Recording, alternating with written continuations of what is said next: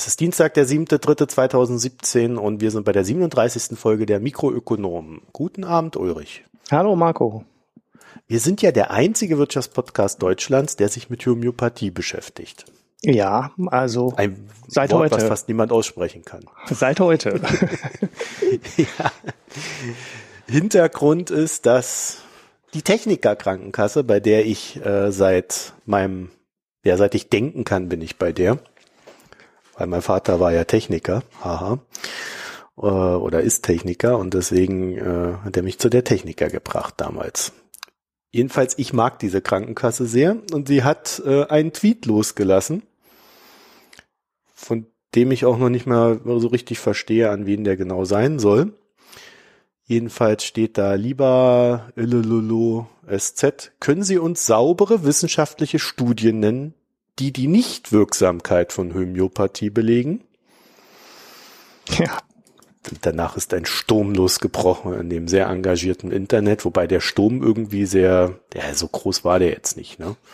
Haben halt viele an verschiedenen Orten ziemlich diskutiert darüber. Und äh, alle haben sich da so, äh, nicht alle, aber viele haben sich darüber aufgeregt, dass man jetzt irgendwie beweisen soll, dass etwas nicht funktioniert und dass Homöopathie ja nur Geldabzocke ist und so weiter und so fort. Und dann hatten wir irgendwann so diesen schönen Kommentar von irgendjemanden, dass es doch eine Geschäftsidee wäre, eine Krankenkasse zu gründen, die nur nach wissenschaftlich belegten äh, Studien und so weiter Medikamente und ähnliches bezahlt. Mhm. Ja, ja, und die Idee dahinter war ja, dass es dann natürlich viel, viel billiger sein müsste, diese Krankenkasse. Ja. Und ich habe dann gesagt, die geht pleite. Genau. Das fand ich einen ziemlich interessanten Gedanken, weil die, die ja. Überlegung ist ja naheliegend, ne, dass das äh, billiger ist, wenn man keine Homöopathie bezahlt, aber du hattest da einen anderen Gedanken, der ja, möglicherweise diesen Gedanken. Effekt überlagert. Ja, ich habe nämlich jahrzehntelang eine Oma gehabt, also ihr wisst, ich bin 36 Jahre alt und in diesem Zeitraum hatte ich eine Oma. Ich glaube, die ist letztes Jahr gestorben. War es letztes Jahr oder vorletztes Jahr? Ich weiß es nicht mehr. Ich glaube, vorletztes Jahr war es. Ja, vorletztes. Und ähm, die hat jahrzehntelang eine Schrumpfniere gehabt. Mhm. Das könnt ihr mal googeln, Schrumpfniere. Das Problem ist nur, dass die Niere von ihr nie geschrumpft ist. Sie hat aber gedacht, sie hat eine Schrumpfniere. Sie hat auch noch andere Sachen gedacht, die sie hat und hat sich dann halt immer äh, drum gekümmert, dass das, was sie dachte, was sie hat, behandelt wird und so weiter und so fort und hat einen Haufen Zeugs genommen. Die Frau ist 91 Jahre alt geworden. Mhm. Und mir ist halt, äh, ähm, also ich verfolge diese Diskussionen ja auch schon seit ja, seit mehreren Jahren und äh, stelle fest, dass sie im Internet immer heftiger geführt werden. Also da brechen äh, so regelrechte Glaubenskriege aus. Ist das jetzt gut, die Homöopathie oder nicht, ist da gar nicht mal die Frage, sondern äh, die Behauptung ist, sie ist nicht gut oder sie ist total toll. Das Interessante bei den Kritikern der Homöopathie ist, dass sie sich immer auf irgendwelche Globuli berufen. Wenn man sich ein bisschen mit Homöopathie beschäftigen würde, würde man feststellen, dass es nicht immer nur um Globuli geht bei der ganzen Geschichte. Ähm, ich habe vor mehreren Jahren mal jemanden gefragt, der äh, zu so einem Heilpraktiker gegangen ist, warum er das denn macht. Und dann hat er gesagt, ja, der nimmt sich Zeit für mich. Mhm. Also ich gehe da hin, rede mit dem, erzähle ihm von meinem Problem, kriege ich irgendwas und dann geht's mir besser. Und äh, meine These ist, dass äh, diese dieser ganze, also dass ein großer Teil der Nachfrage nach homöopathischen äh, Mittelchen und nach Heilpraktikern und ähnlichen unter anderem daher kommt, dass unser Gesundheitssystem so dermaßen durcheffizientisiert wurde. Äh, ja, ich weiß, was du ja, meinst. Ne? es ist so effizient gemacht worden, dass, ähm, dass der Mensch hinten runterfällt und es nur noch um die unmittelbare Gesundheit des, also den unmittelbaren Fall, mit dem derjenige zum Arzt geht, geht. So, und äh, also es geht nicht mehr um ein ganzheitliches Gesundsein, sondern es geht noch, ah, da zieht's ja hier Medikament reingedrückt, nimmt's, alles gut. Und deswegen wäre meine These, dass Leute, die äh, tatsächlich hergehen und äh, sagen, okay, ich brauche diesen ganzen homöopathischen Kram nicht, ich will, ich, ich habe mein Zipperlein, ich will, dass das äh, ganz ganz normal behandelt wird mit auf basiert auf wissenschaftlichen Studien, ba, ba, ba, ba, ba, ähm, dass die sich einfach weniger um ihre Gesundheit kümmern. Und in dem Moment, wo sie das tun, äh, ist halt die Gefahr recht hoch, dass sie Dinge übersehen. Naja, dass sie halt, ah, ich fühle mich jetzt nicht so gut, ja, pff, was soll das? Ja. Ähm, und dass dadurch äh, wesentlich höhere Kosten, gerade wenn du dich auf diese Gruppe kaprizierst, für diese Krankenkasse entstehen. Mhm. Sie haben auch keinen psychologischen Ausgleich, den vielleicht dann so ein äh, äh, ein Konsument von Homöopathie hat oder von Heilpraktikern. Mhm. Ja, es kann auch gut sein, dass äh, viele von den indirekten Sachen, die dann zu Krankheiten führen, ähm, vom Heilpraktiker oder Homöopathen erkannt werden, während die in der normalen äh, Behandlung nicht erkannt werden, weil einfach der Arzt nach zwei Minuten schon wieder den Raum verlassen hat und das Medikament verschrieben hat. Ja, also ich habe, äh, glaube ich, in Oldenburg hier acht Jahre nach dem Arzt oder einer Ärztin ist es jetzt äh, gesucht, äh, die sich mit mir länger als drei Minuten beschäftigt. Hm. Also, ich habe jetzt hier eine Ärztin, äh, da gehe ich rein, äh, die nimmt sich 10, 15 Minuten Zeit und äh, dann ist auch alles gut, aber das war nicht leicht, die zu finden. Mhm. Was schon echt krass ist. Ja, ne? ja ich kenne das auch. Hausarzt ist okay in dieser Beziehung. Fachärzte sind extrem äh, schwierig. Also Augenärzte, da geht ja gar nichts mehr. Da sieht man den Arzt ja gar nicht mehr, normalerweise. Ja, ja, ja. Da sitzt du, da sitzt du stundenlang in der, na, ich war mal beim Ohrenarzt, da habe ich irgendwie drei Stunden gewartet, dass man einen Hörtest mit mir macht, bei dem dann nur festgestellt wurde, dass ich gut höre. Und ähm, ja, von dem Arzt habe ich tatsächlich nicht viel gesehen. Er hat sich, er hat sich, glaube ich, zwei Minuten mit mir beschäftigt. Also äh, ich glaube, wir sollten diese ganzen Sachen äh, weniger in dieser in dieser dogmatischen Schiene betrachten, sondern wir sollten halt eher fragen, was uns da fehlt oder was den Menschen da fehlt, warum sie da hingehen. Also wenn wir das für falsch halten, dass die Leute da hingehen, ähm, dann wäre die Frage, was deckt die normale Medizin nicht ab. So das andere ist, und ähm, da muss ich sagen, äh, da finde ich, oh, es gibt zwei Aspekte, sagen wir es mal so rum. Es, äh, viele der Homöopathiekritiker sind irgendwelche Physiker, irgendwelche ITler, irgendwelche Medienmenschen, irgendwelche irgendwasser. Und ich tue mich ein bisschen schwer damit, wenn jemand, der nicht Arzt ist, kritisiert, dass jemand anders keine ordentliche Ausbildung haben soll, aber selber eben auch gar nicht die Ausbildung hat, um das beurteilen zu können. Ja gut, die Kritik von den Medizinern ja. gibt's halt auch genug. Also da die gibt's auch. So ja, natürlich. Es gibt natürlich auch die umgekehrte Kritik an den Medizinern. Also, äh, weißt du, wenn ich, wenn ich sage, du bist nicht kompetent in dem, was du tust, mhm. da muss ich mich doch fragen, ob jemand, warum jemand, der irgendwas mit Medien macht oder der äh, Diplomphysiker und Satiriker ist, habe ich vorhin einen Artikel gelesen, woher der diese Kompetenz hat, das zu beurteilen. Also wenn wir über Kompetenzen reden, vor allen Dingen auch noch immer alles streng wissenschaftlich, dann finde ich, sollte man diese Diskus Diskussion dann auch schon so fair führen, dass sie halt eine Fachdiskussion bleiben muss. Ja. Sonst muss man, wenn man das nicht will, den Leuten halt auch zugestehen, dass sie, ähm, ne? Also diese, diese Fairness, dass man halt äh, selber halt auch nicht unbedingt das Medizinstudium hat, um manche Sachen zu beurteilen. So, und äh, der letzte Punkt, wenn, wenn man so diese, Gesundheitsstudien äh, sich mal so anguckt, die da so äh, dann immer äh, rumgereicht werden und wenn man auch so ein bisschen verfolgt, was die Wissenschaft über dieses sagt und über jenes und was sie, wenn, wenn man dann so ein gewisses Alter hat, weiß man dann auch, was sie vor zehn Jahren mal darüber gesagt hat, dann stellt man halt auch fest, dass nicht wenige dieser Sachen, die die Homöopathen so zu sich nehmen und die äh, Heilpraktiker verschrieben haben, auch so zunehmend äh, von Ärzten, von ganz normalen Ärzten empfohlen werden im Lauf der Jahre. Nicht alles, ja, aber es, es passiert. Und dann, dann ist halt die Frage, äh, warum es da nicht möglich ist, dass die Leute einfach mal zusammenarbeiten. Warum kann man das nicht äh, befördern? Ja, es gibt halt, äh, wenn du, wenn du über Menschen redest, gibt's halt nicht immer nur die Wissenschaft, sondern äh, es gibt halt auch äh, so einen äh, gewissen spirituellen Faktor, den man immer nicht so greifen kann. Deswegen gibt's ja Religion, deswegen gibt's äh, verschiedene Richtungen des Denkens, deswegen gibt es Philosophie.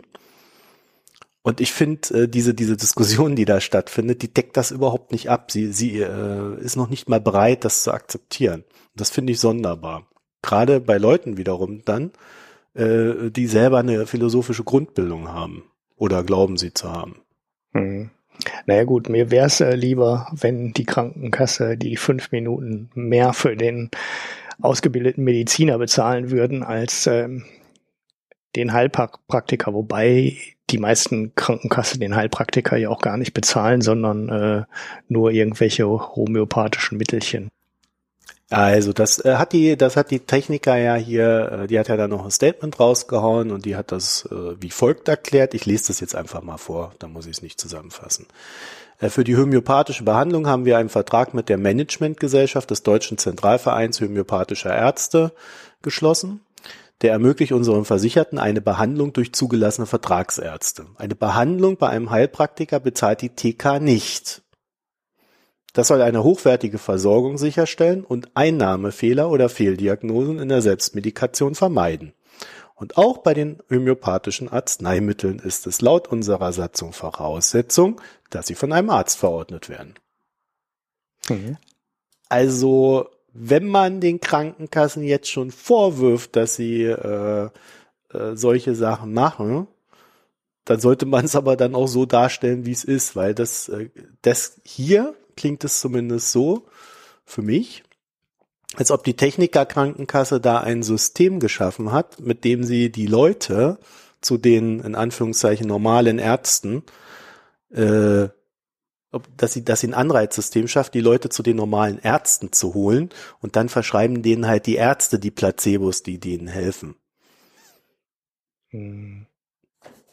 Nee, das verstehe ich jetzt nicht so. Also ich verstehe das so, dass du auf deine äh, Kosten zum Heilpraktiker laufen kannst und die dann ähm, die Globuli nachher bezahlen. Nee. Hier steht, äh, du kannst nur zu einem dieser Typen gehen, die bei diesem Zentralverein sind. Ja? Mhm. Wir haben einen Vertrag mit der Managementgesellschaft des Deutschen Zentralvereins homöopathischer Ärzte. Mhm. Also das heißt, wer da nicht da drin ist. Ach so, äh, okay, da sind dann aber auch ausgebildete Mediziner. Okay, dann habe ich die jetzt nicht verstanden. Ja, genau. Hab ich, hab ich und dann, und dann, das war der zweite, das war der zweite Punkt. Äh, das schreiben sie ja dann auch. Äh, äh, nee, wo war das jetzt hier? Hier. Eine Behandlung bei einem Heilpraktiker zahlt die TK nicht. Also steht explizit da. So, und dann das soll eine hochwertige Versorgung sicherstellen und Einnahmefehler oder Fehldiagnosen in der Selbstmedikation vermeiden. Also so, das ist ins System reinholen. Ja. Mhm. Und auch bei den homöopathischen Arzneimitteln ist es laut unserer Satzung Voraussetzung, dass sie von einem Arzt verordnet werden. Mhm. Das heißt, ein Arzt verschreibt ein Placebo. Mhm. Also, oder du glaubst halt, dass es kein Placebo ist, sondern dir hilft oder, ja, also je nachdem, auf welcher Seite man da steht. Also für mich hört sich das nach einem Konstrukt an, wo die TK sagt, ja, äh, es gibt hier eine Nachfrage, die müssen wir irgendwie abbilden. Wir wollen aber, dass die Leute eine ordentliche Behandlung haben. Also schaffen wir ein Anreizsystem, dass wir die Leute ins System reinholen. Hm.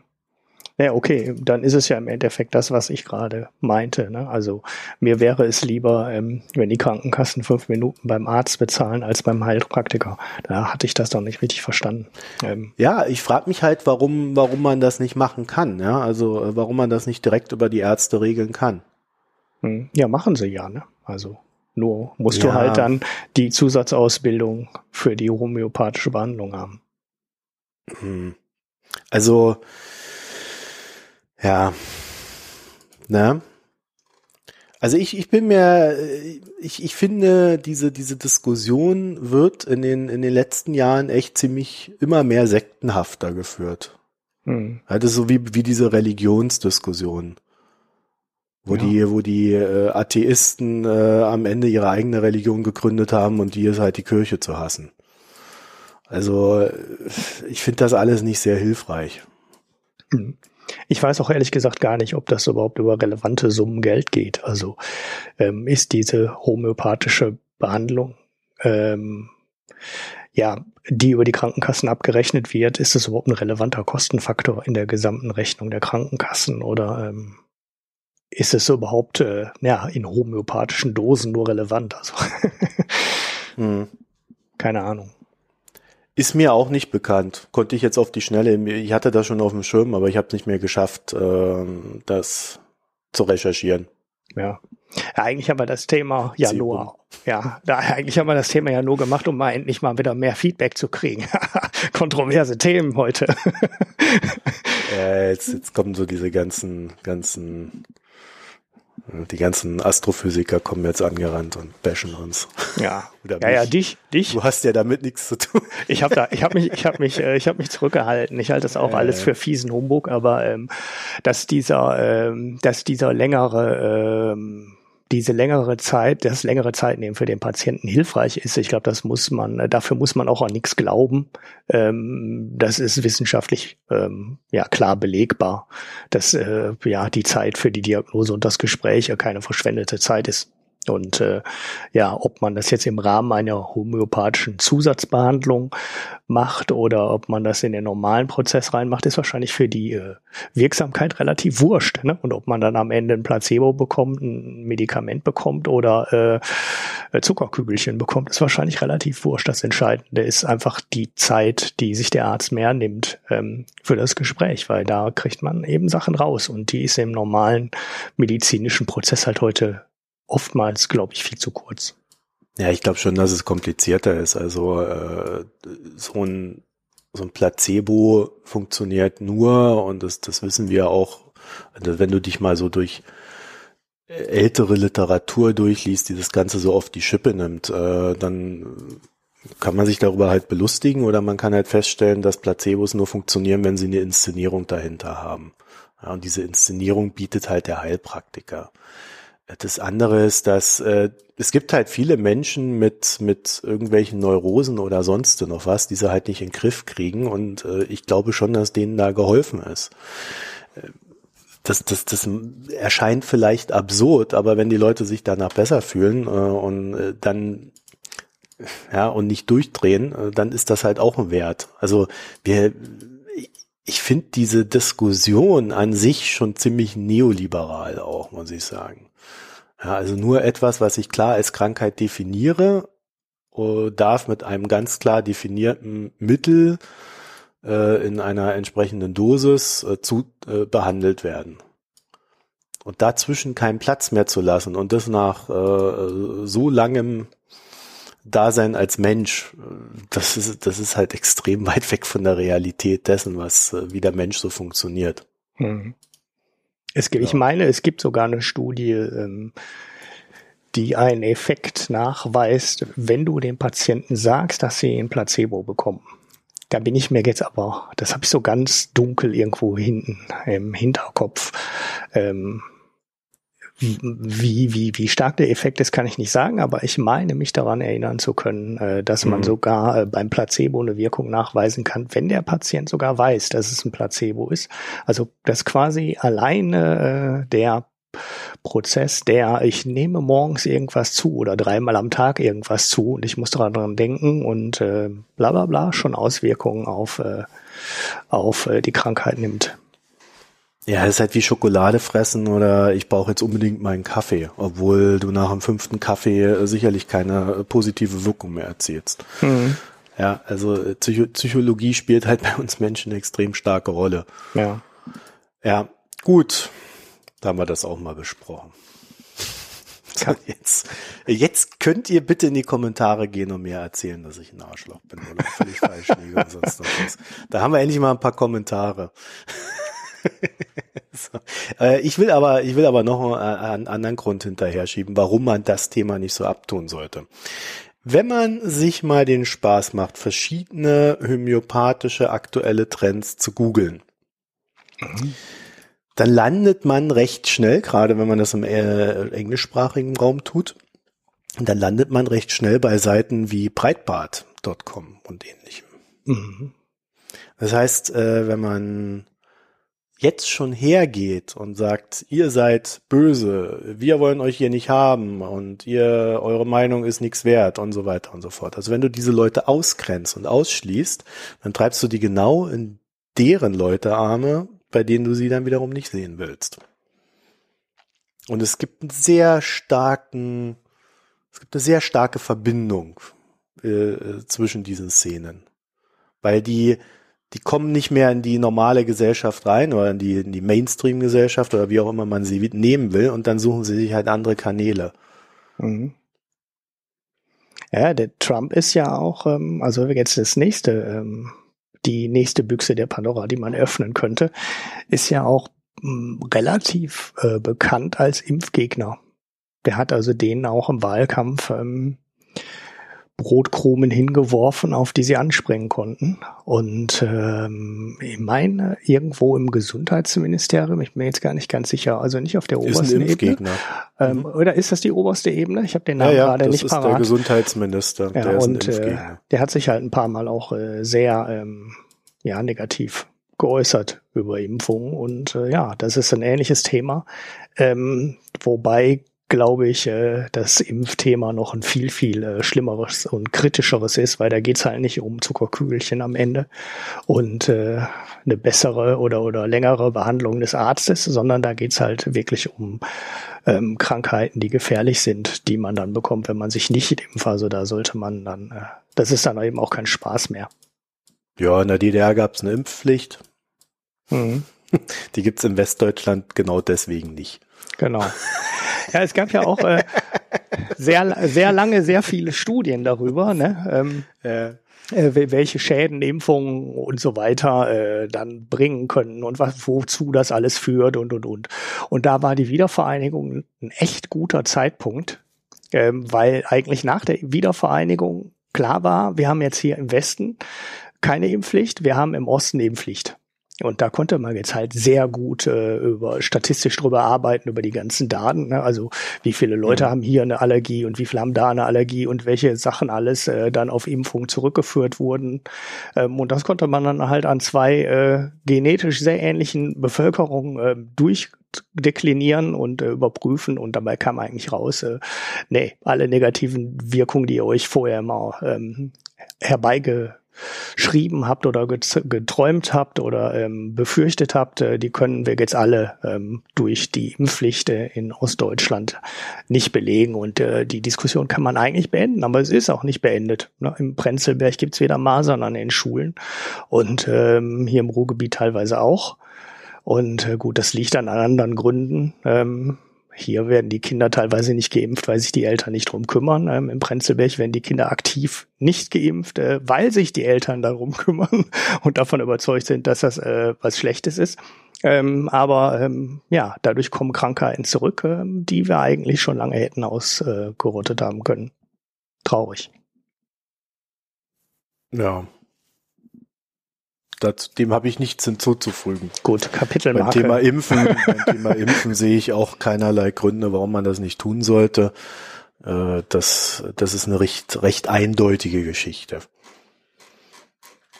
Weniger eindeutig. Wahnsinnig. Wahnsinnige ah, Überleitung. Ja, diese, diese Übergänge, ne?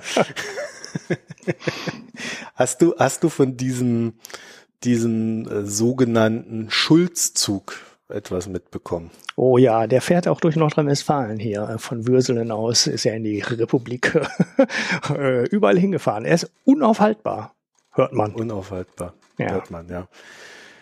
Ja, der, der Martin Schulz, der hat ja, äh, hat sich ja jetzt irgendwie, also er hat sich ja bisher noch nicht viel geäußert, was er denn machen möchte. Aber er hat jetzt mal irgendwie so, so zusammen mit Andrea, Andrea Nahles, übrigens Arbeitslosenministerin, äh, Arbeitsministerin, ähm, hat er, hat er jetzt irgendwie so ein paar Sachen rausgehauen, so in Richtung, wie man Hartz IV verbessern könnte, ne? Mhm. Das, Qualifikation. Qualifizierung, besser gesagt, ja. Ja, da müssen wir uns auch mal erinnern an der Stelle, dass der äh, einer der der Leitsprüche der Agenda 2010, die uns Hartz IV brachte, äh, hieß ja fordern und fördern. Mhm. Kennst du den noch? Den kenne ich noch, ja, ja. Ja, vor, vorher war irgendwie Kinder statt Inder, das war dann die CDU. Ja, der hat ja verloren damit. Der hatte, Und, und dann kam Schröder mit fordern äh, und fördern oder irgendwie so. Ja, also der Makronom hat da einen sehr schönen Artikel von äh, Stefan Sell. Kenne ich nicht. Kennst du den? ja, kenne ich. Folge ich auch auf Twitter. Wer ist das? Äh, weiß ich ehrlich gesagt ähm, gar nicht. Ich meine, er kommt aus der Wissenschaft. Äh, kann ich jetzt aber so konkret gar nicht sagen. Also hier steht, dass er, habe ja mittlerweile drauf geklickt, Professor für Volkswirtschaftslehre, Sozialpolitik und Sozialwissenschaften an der Hochschule Koblenz und Direktor des Instituts für Sozialpolitik und Arbeitsmarktforschung, ISAM. Kenne ich nicht. Was ist denn das? ISAM, nie gehört. Ähm, er betreibt irgendwie das Portal Aktuelle Sozialpolitik. Naja, wir verlinken ja eh den Artikel und ähm, der hat mal sich mit dieser ganzen Geschichte da vom Schulz beschäftigt. Ich finde der Artikel, also er also hat sich am Ende so ein bisschen, er hat zwar irgendwie so gesagt, ja, ja, ja, aber hat sich dann so richtig vom, vom großen Hammer hat er, hat er zurückgeschreckt. Also, was der Schulz machen will, ist, den, die Vermögensfreibeträge von 150 auf 300 Euro pro Lebensjahr zu erhöhen. Mhm. Das heißt, wenn ihr in Hartz IV rutscht, dann könnt ihr von dem Geld, das ihr angespart habt, 300 Euro pro Lebensjahr behalten. Also so ein 60-Jähriger hat dann 18.000 Euro, die unangetastet bleiben Mhm. vom Staat. Mhm. Das ist natürlich, Nicht wirklich viel. Wenn du so in, in Rente denkst, ne, ist das vernichtend wenig. Mhm. So, und äh, das ist eine Sache. Und ich glaube, die andere Sache, die größerer Natur ist, ist Arbeitslosengeld Q. Genau. Da sind wir bei der Qualifizierung. Genau. Q steht für Qualifizierung und bedeutet schlicht, der Arbeitslose hat ein Recht auf Weiterbildung. ja, weißt du, äh, als ich das zum ersten Mal gehört habe, habe ich mich äh, daran erinnert, dass ich vor mehreren Jahren äh, neben meinem Büro, also auf dem gleichen Flur, so eine Ausbildungsstätte für ehemalige Krankenschwestern hatte. Mhm. Äh, also bei Krankenschwestern könnt ihr euch das so vorstellen, dass die mit, ja, manche mit 40, andere eher so im 50er Bereich, äh, ist der Rücken am Arsch, die Bandscheiben am Arsch, alles am Arsch. Die können nicht mehr arbeiten und äh, brauchen dann halt nur eine Umbildungsmaßnahme. In einen Beruf, den sie ja mit dem kaputten Körper dann noch machen können. Mhm. Also da kann man auch mal drüber nachdenken, wie Krankenschwestern so bezahlt werden und so weiter und so fort. Ne? So, und ich habe mir das damals ja mehr oder weniger zwangsweise immer mal so angeschaut und ich muss echt sagen, also das, was ich unter einer ordentlichen Bildung, Ausbildung, Weiterbildung verstehen würde, habe ich dort nicht unbedingt gesehen. Mhm. Kann ich alles bestätigen. auch du nicht auch aus, so eine Erfahrung gemacht? ja, ja, auch nicht aus erster Hand, aber in dem Technologiezentrum, wo wir früher mal waren, da war das genau genauso. Da war auch teilweise nebenan ähm, immer so Umschulungsmaßnahmen. Und ja, das war auch, äh, das waren noch Leute, die die Sachen gar nicht machen wollten. Und äh, da kam alles zusammen, also alles, wirklich alles. dass die Qualität der, der, der Institute war halt nicht hoch. Ähm, die Leute, die in die Umschulungsmaßnahmen reinkamen, waren mindestens zur Hälfte äh, weder passend noch motiviert. Und ähm, da ging das halt weiter bei den Dozenten, dadurch, dass diese Maßnahmen immer extrem kurzfristig äh, genehmigt wurden. Die wussten teilweise zwei Wochen vorher nicht, ob der Kurs zustande kommt oder nicht zustande kommt. Ähm, dann kann das Institut, was die Fortbildung dann macht, frei. Das kann natürlich äh, extrem schlecht damit planen.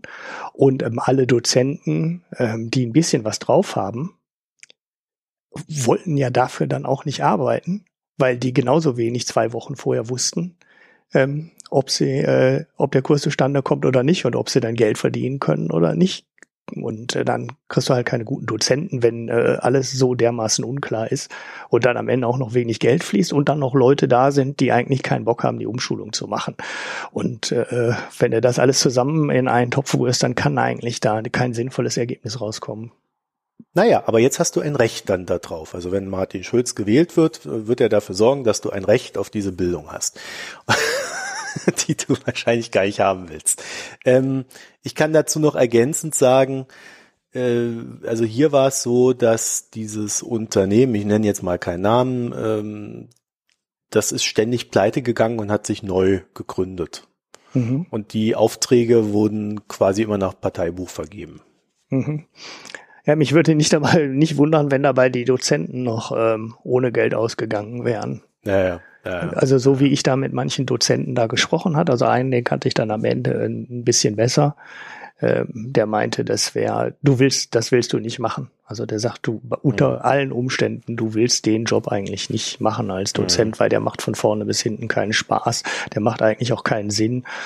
Ähm, aber wenn du so einen Halbtagsjob hast und du machst dann halbtags äh, diese Fortbildung dann dazu, dann ist es in Ordnung. Aber ähm, als Vollzeit kann man den Job eigentlich äh, nicht machen. Dafür ist er zu schlecht ja, bezahlt und übel. zu ja. sinnlos und so weiter. Und das ist im Grunde so ein Problem, was die dann haben.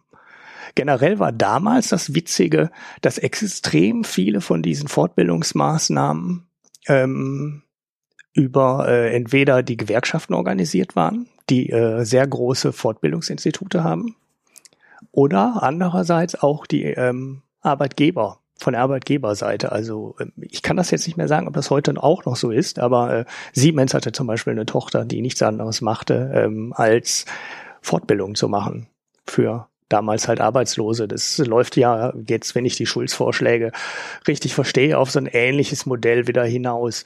Und das ist, glaube ich, auch der Grund, ähm, warum das politisch äh, so beliebt ist. Ne? Weil da können sich die Gewerkschaften, die eigene Fortbildungsinstitute haben und die Arbeitgeber, die dann äh, auch in der Bildung ähm, oder in der Fortbildung ähm, engagiert sind und da Geld verdienen können, sehr gut und sehr schnell darauf einigen, weil die können halt alle Geld verdienen in dem Markt. Und ich glaube, das ist so politisch ähm, einer der Treiber, der immer wieder dazu führt, dass diese Sachen immer wieder aufleben ja, lass mich da mal einhaken ja. an der Stelle, weil das ist interessant. Den Aspekt hatte ich jetzt auch noch nicht auf dem Punkt, äh, äh auf, auf dem Schirm. Also der, was der Schulz macht, ist ja, äh, und das ist das, das haben wir jetzt noch nicht gesagt, ähm, dass du hast einen Anspruch auf dieses Arbeitslosengeld Q. Das heißt, du hast einen Anspruch auf Bildung. Mhm. Dann fragst du dich natürlich, wenn die Scheißbildung so schlecht ist, warum soll ich die wollen? Mhm. Warum sollte ich die Karte ziehen? So, und das ist der zweite Aspekt von diesem, von diesem Arbeitslosengeld Q. Momentan ist ja so, du fällst nach äh, x Monaten aus dem Arbeitslosengeld 1 raus. Mhm. Ich habe jetzt gerade nicht im Kopf, äh, wie viel das ist. Ich meine zwölf, oder? Ja, ich, äh, also ich glaube, wenn du nicht lange genug im Job warst, kann es auch kürzer sein, aber Maximum ja. ist, glaube ich, zwölf Monate. Okay, so und äh, und äh, dieses Arbeitslosengeld Q sorgt dafür, dass während du in einer Qualifizierung bist, du weiterhin Arbeitslosengeld 1 erhältst, es aber nicht auf äh, deine Arbeitslosengeld 1 Zeit angerechnet wird. Genau, also wenn du dich fortbildest, bekommst du quasi länger Arbeitslosengeld 1 und fällst nicht auf Arbeitslosengeld 2, sprich äh, Hartz IV zurück. So, Du kannst im Idealfall, der sehr unwahrscheinlich ist, durch diese Methode auf bis zu 48 Monate Arbeitslosengeld 1 kommen. Mhm. Ah, guck mal hier, 58-Jährige haben Anspruch auf 24 Monate Arbeitslosengeld 1. Ja, also äh, das ist, glaube ich, stimmt, das wurde irgendwann mal nach Alter gestaffelt. Also äh, das heißt, du kriegst einen Anreiz, das zu tun, weil du kriegst dann mehr Geld. Mhm. Gleichzeitig hängst du dadurch in diesem System fest und es gibt Unternehmen wie Siemens oder Gewerkschafts-Subunternehmen, äh, äh, die daran verdienen. Mhm. Und die Leute, die dann ausbilden, gesetzt dem Fall, daran wird nichts getan, verdienen Scheiße, können nicht ordentlich planen, sind wenig motiviert. Das heißt, alle verschwenden Zeit, aber es gibt ein paar Leute, die Geld verdienen. Und das, und das, ist, das ist jetzt die SPD-Variante. Also ich, ich weiß nicht, äh, ich meine, natürlich ist das die SPD-Variante. Das ist so, gerade für mich so dieses Ding, ja, so erwarte ich das von der SPD. Deswegen wähle ich auch keine SPD. Aber äh, ich, ich meine, ich mein, das ist ja wie, wie im Staat Geld klauen, ne?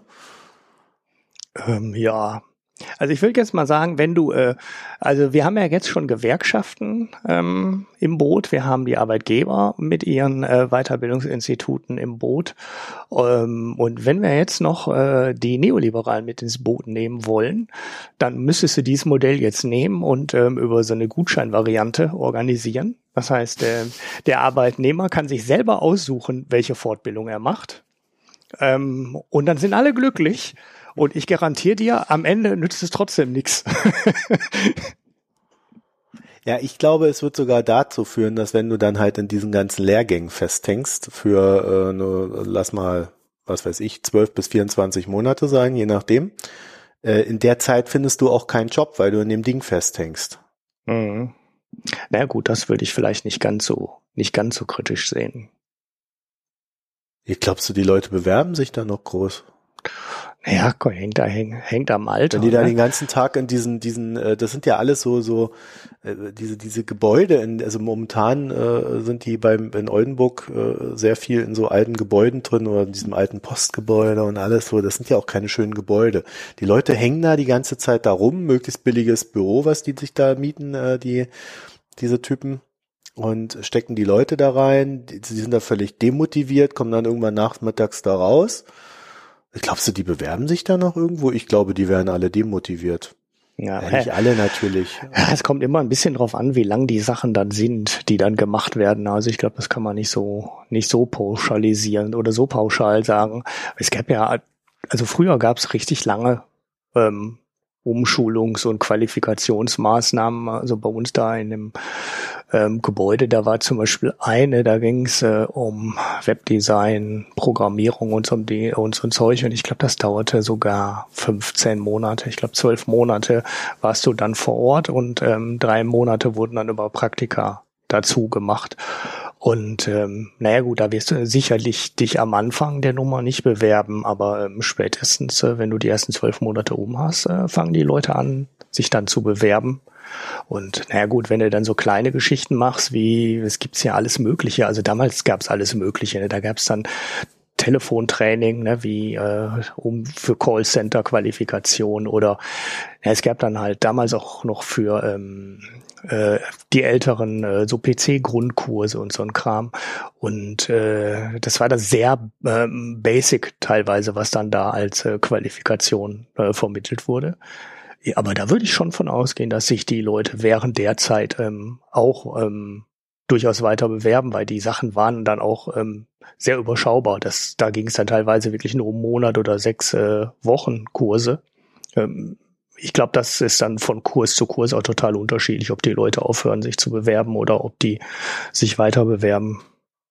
Ich glaube, es gibt auch einfach Leute, die sich überhaupt gar nicht bewerben, weil ähm, wenn du irgendwann das Alter hast und du kannst dann da auf ähm, 48 Monate Arbeitslosengeld kommen und dann ähm, irgendwie so langsam in die Rente rübergleiten, wirst du dann natürlich auch einfach Leute äh, am Ende möglicherweise völlig sinnlos qualifizieren.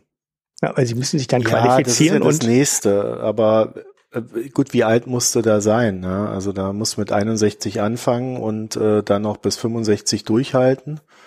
Äh, sonst kriegst du ja eine Rentenkürzung. Mhm. ja, ja äh, das ist ja wieder ja. das nächste. Also das ist das ist auch wieder so ein Ding, ne? Die was was mich an dieser Diskussion total fasziniert und das kommt auch bei diesem Makronom-Artikel eigentlich äh, ziemlich raus und er er merkt das aber auch nicht. Äh, die die, die diskutieren darüber, ob äh, jetzt irgendwie das mit den 48 Monaten ein Problem ist oder ob das kein Problem ist und ja, ob das nicht zu lang ist und blablabla. aber wenn du da jemanden wie, wie in diesem Beispiel hier mit 58 Jahren hast, der macht 48 Monate dieses Zeugs, ja, äh, mit Arbeitslosengeld äh, 1 und zwei Jahre da Weiterbildung, dann ist der 62. Mhm. So, dann hast du den noch ein Jahr in Hartz IV drin und ab 63 kann der in die Rente rein. Und dann kriegt der eine Rentenkürzung. Mhm. Das ist doch auch wieder für den Staat total super.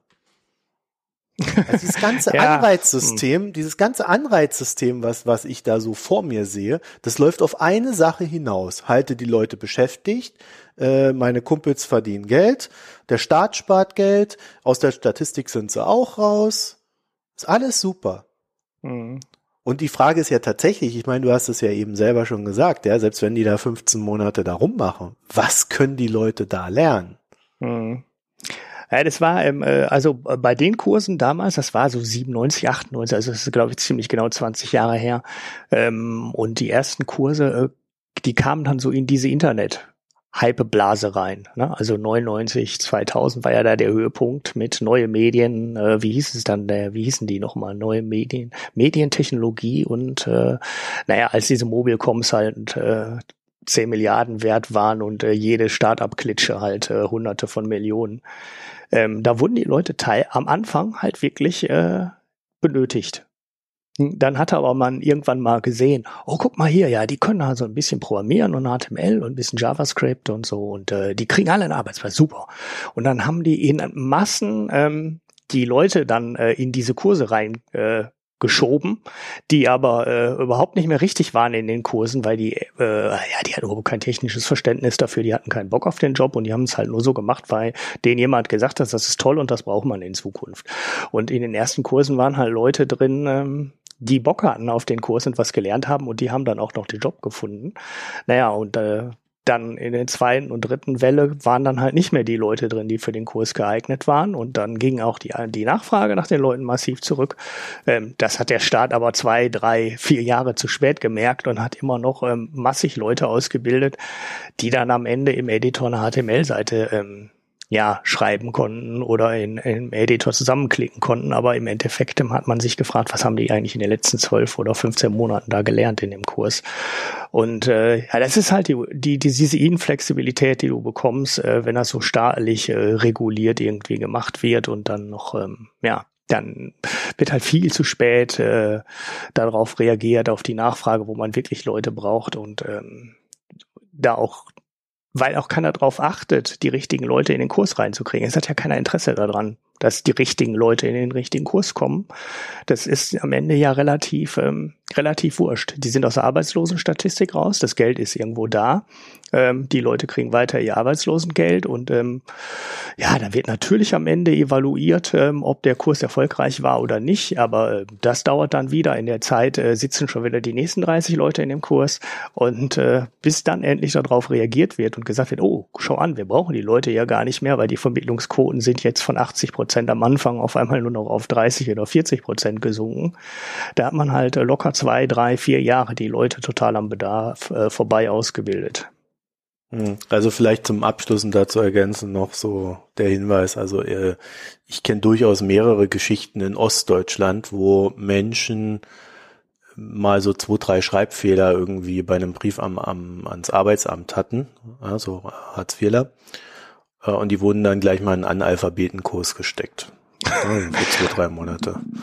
Und äh, da fragst du dich dann halt schon, ja, äh, also deswegen rede ich auch immer von Anreizsystem. Ne? Also der, der Staat macht ja hier offensichtlich, oder die Behörden tun hier offensichtlich sehr viel dafür, sobald sie die Möglichkeit haben, Leute aus der Statistik rauszubekommen, Leute beschäftigt zu halten und so weiter und so fort.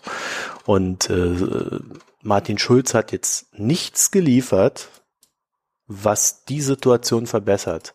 Das Einzige, was er jetzt geliefert hat, ist, dass jemand, der Arbeitslosengeld 1 bekommt, es jetzt potenziell länger bekommen kann. Mhm. Genau. Ich habe auch keine Und richtig gute es Idee, wie profitieren man vor allen Dingen andere von der ganzen Geschichte. Mhm. Ja. Ja, was heißt keine gute Idee? Äh, Also ich frage mich halt, warum, warum muss der Staat überhaupt die Leute bilden? Warum muss er diesen Anspruch haben?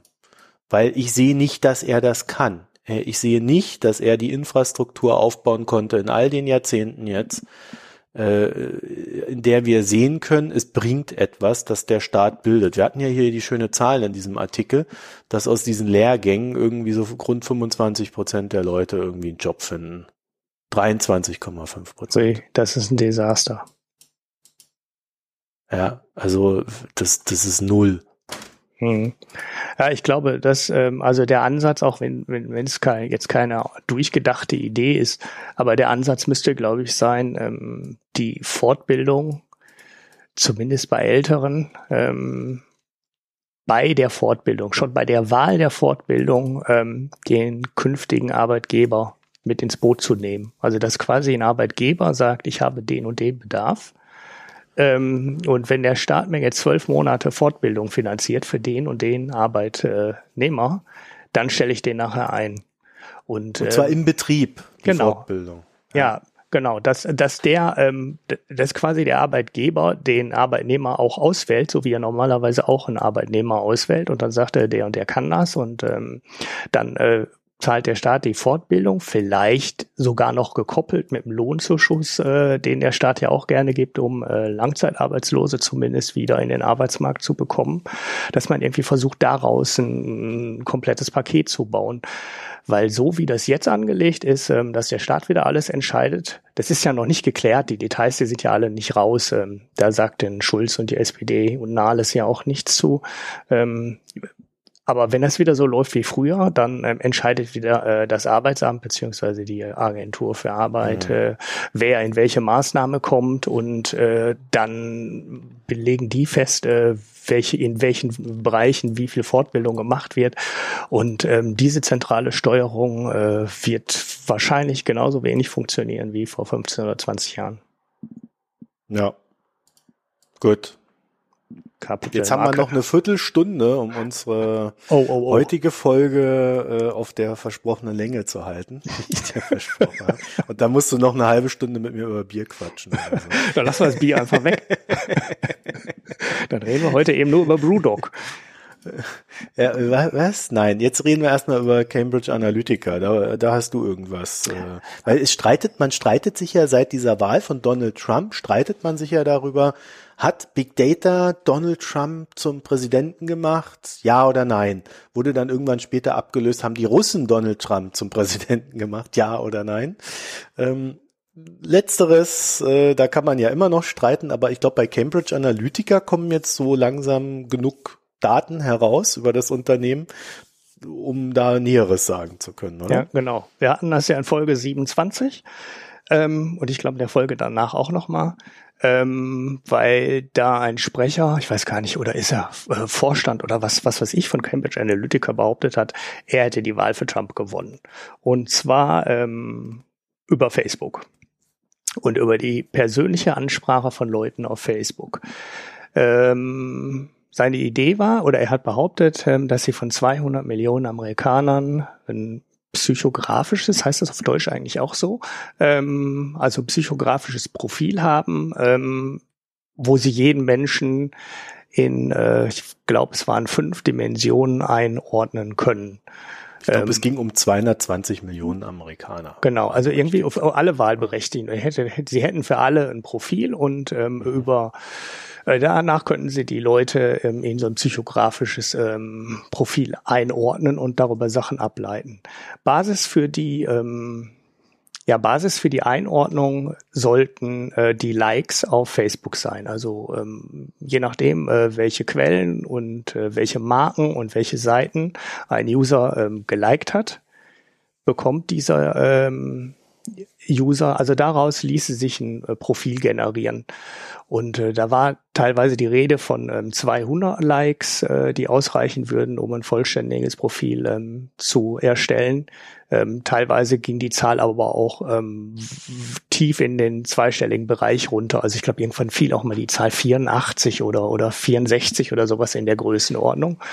Ähm, und dann könnte man schon hingehen und sagen, mit, mit, äh, mit Wahrscheinlichkeiten halt, aber man könnte halt mit äh, 80 oder 88-prozentiger Wahrscheinlichkeit sagen, ob er schwul ist oder nicht, ähm, ob er weiß ist oder ähm, farbig, ähm, um Geschlecht und alles Mögliche, ohne dass man irgendwas weiteres aus den Facebook-Daten ähm, an Informationen dazu nimmt, allein aus den Likes. So, das war die Behauptung.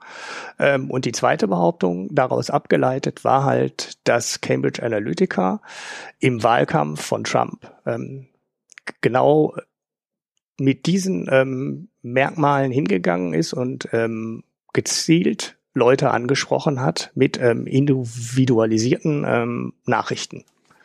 Also äh, so ähm, als Beispiel in dem Artikel, der damals äh, für das große Aufsehen gesorgt hat, äh, wurde sogar Negativwerbung als Beispiel genannt, was ja in der Wahlwerbung eigentlich relativ unüblich ist, mit der man versucht, ähm, einzelne Leute äh, von der Wahl ähm, für Clinton abzuhalten, indem man sie verunsichert, also indem man äh, Nachrichten über Clinton äh, streut, die äh, ja so halt nicht wahr ähm, sind, aber ganz äh, spezifisch aus die Leute zugeschnitten, weil man halt weiß oder oder sich ziemlich sicher ist, der ist schwul.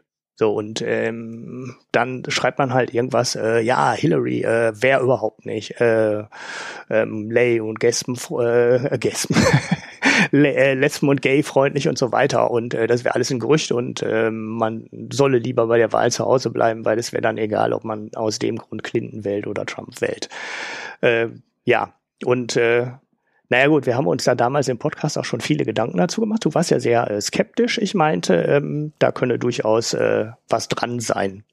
Na, sehr skeptisch ist gut. Ich habe gesagt, das ist Humbug. Genau. Ja, ja, ich, ah, gut, sehr skeptisch. Ich meinte, da könnte, äh, da könnte durchaus was dran sein, obwohl äh, ja auch damals schon ähm, viele Fragen noch im Raum standen und bei allem, was dann nachher zu dem Thema nochmal kam, wir haben da ja auch nochmal ein oder zwei Nachklaps zugemacht, ähm, eigentlich immer mehr neue Fragen hinzukamen, als alte geklärt wurden.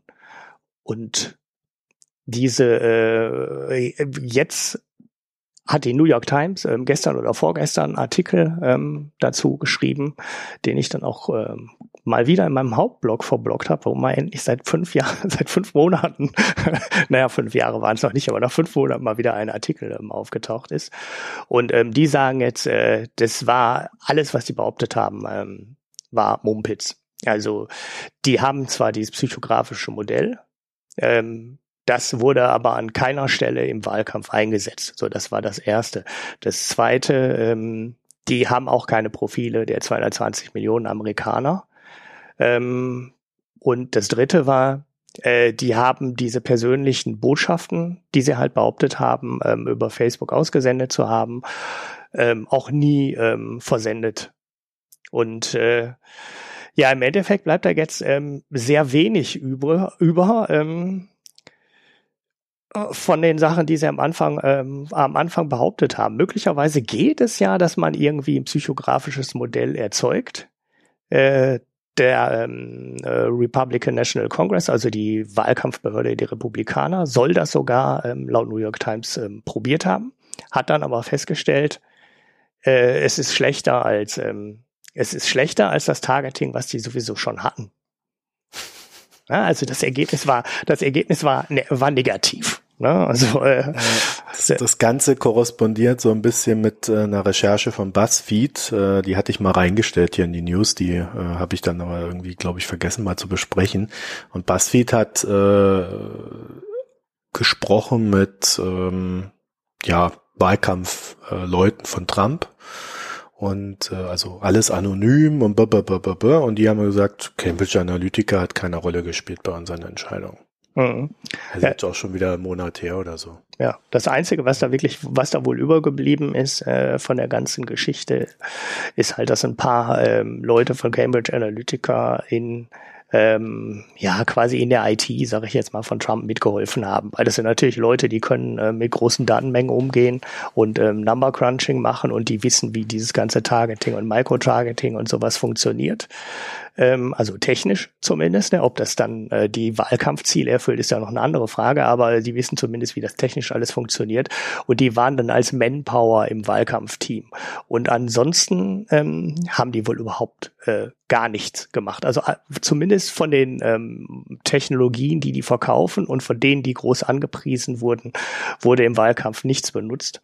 Und was wohl auch ganz interessant ist, ist, äh, dass äh, sehr ähnliche Tests auch schon in dem äh, Vorwahlkampf, also den die Republikaner untereinander noch gemacht haben, äh, von Ted Cruz hat auch Cambridge Analytica schon mitgeholfen. Das hatten wir damals auch in dem Podcast. Und ja. ähm, da haben sie es nicht mal geschafft, die ähm, Supporter von Ted Cruz richtig zu identifizieren. Also das Modell von denen war so schlecht, ähm, dass die Trefferquote der möglichen Supporter ähm, ja, äh, das war halt Zufall. Ne? Also die hatten halt nur Zufallstreffer. Und äh, das ist dann natürlich schon, ähm, schon sehr, sehr mager für eine Firma, die behauptete, sie könnte jetzt einzelne Wähler ganz genau bestimmen und ganz genau ähm, ja, ähm, ansprechen. Äh, wenn die dann nicht mal in der Lage sind, ähm, die Supporter von Ted Cruz zu identifizieren. Weil die haben dann einfach mal äh, gesagt, so, sucht uns die doch mal raus. Und dann haben die hinterher telefoniert als Kontrolle und haben halt festgestellt, nö, ist nicht. ich bin gar kein ja, Supporter von genau Cruz. das genau das war ja auch meine Argumentation damals, äh, dass ich gesagt habe, also wir wir wir gucken da jetzt halt auf den Gewinner und was er vermutlich äh, genutzt hat. Ja, mhm. und äh, wir hatten aber damals schon den Hinweis, dass halt äh, ein ein Konkurrent von Trump äh, sie benutzt hat und äh, er aber nicht gegen Trump gewonnen hat. Ja, Mhm. Deswegen wussten wir schon, dass das irgendwie alles nicht so, naja, jedenfalls äh, im, im Guardian, das habe ich dir auch gerade nochmal hier in den Slack reingestellt, damit du das verlinken kannst. Im Guardian gab es am 26. Februar einen Artikel von Carol Catwaller, Walder, mhm. Cat Wallader, keine Ahnung, wie man das ausspricht.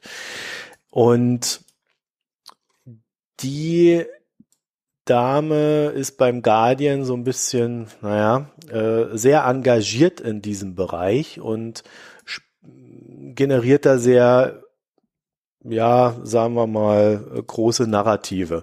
Und die hat sich dem Robert Mercer äh, dazu gewendet in diesem Artikel. Robert Mercer ist so ein, so ein ja, Milliardär, Wall Street und äh, Unterstützer von Trump gewesen und äh, der hat auch Connections zu Cambridge Analytica. Und was sie halt, also den, der Artikel ist nicht gut, weil er sehr einseitig ist. Das ist kein guter Journalismus, absolut nicht, ja, was sie da macht. Äh, Gerade jetzt mit den neuen Infos. Äh, das Interessante ist, dass diese Typen von ähm, Cambridge Analytica, zwei Analysten, auch beim Brexit auf einem Foto auftauchen, wie die da in, in, in dieser in diesem Brexit-Hauptquartier äh, da rumsitzen. Mhm.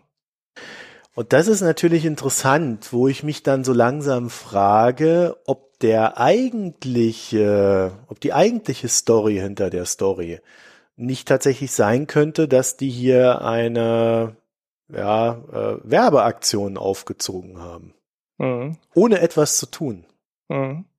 Ja, das ist in, im New York Times Artikel ist es auch nochmal explizit erwähnt, dass sie in der Brexit-Kampagne auch nichts gemacht haben. Also ähm, dieses psychografische Modell, was ja ähm, am Anfang äh, als einer der Kernpunkte der ganzen Intelligenz von Cambridge Analytica ähm, verkauft wurde, ist wohl in, äh, also weder bei im Wahlkampf von Trump noch ähm, in der Brexit-Kampagne überhaupt ein einziges Mal zum Einsatz gekommen.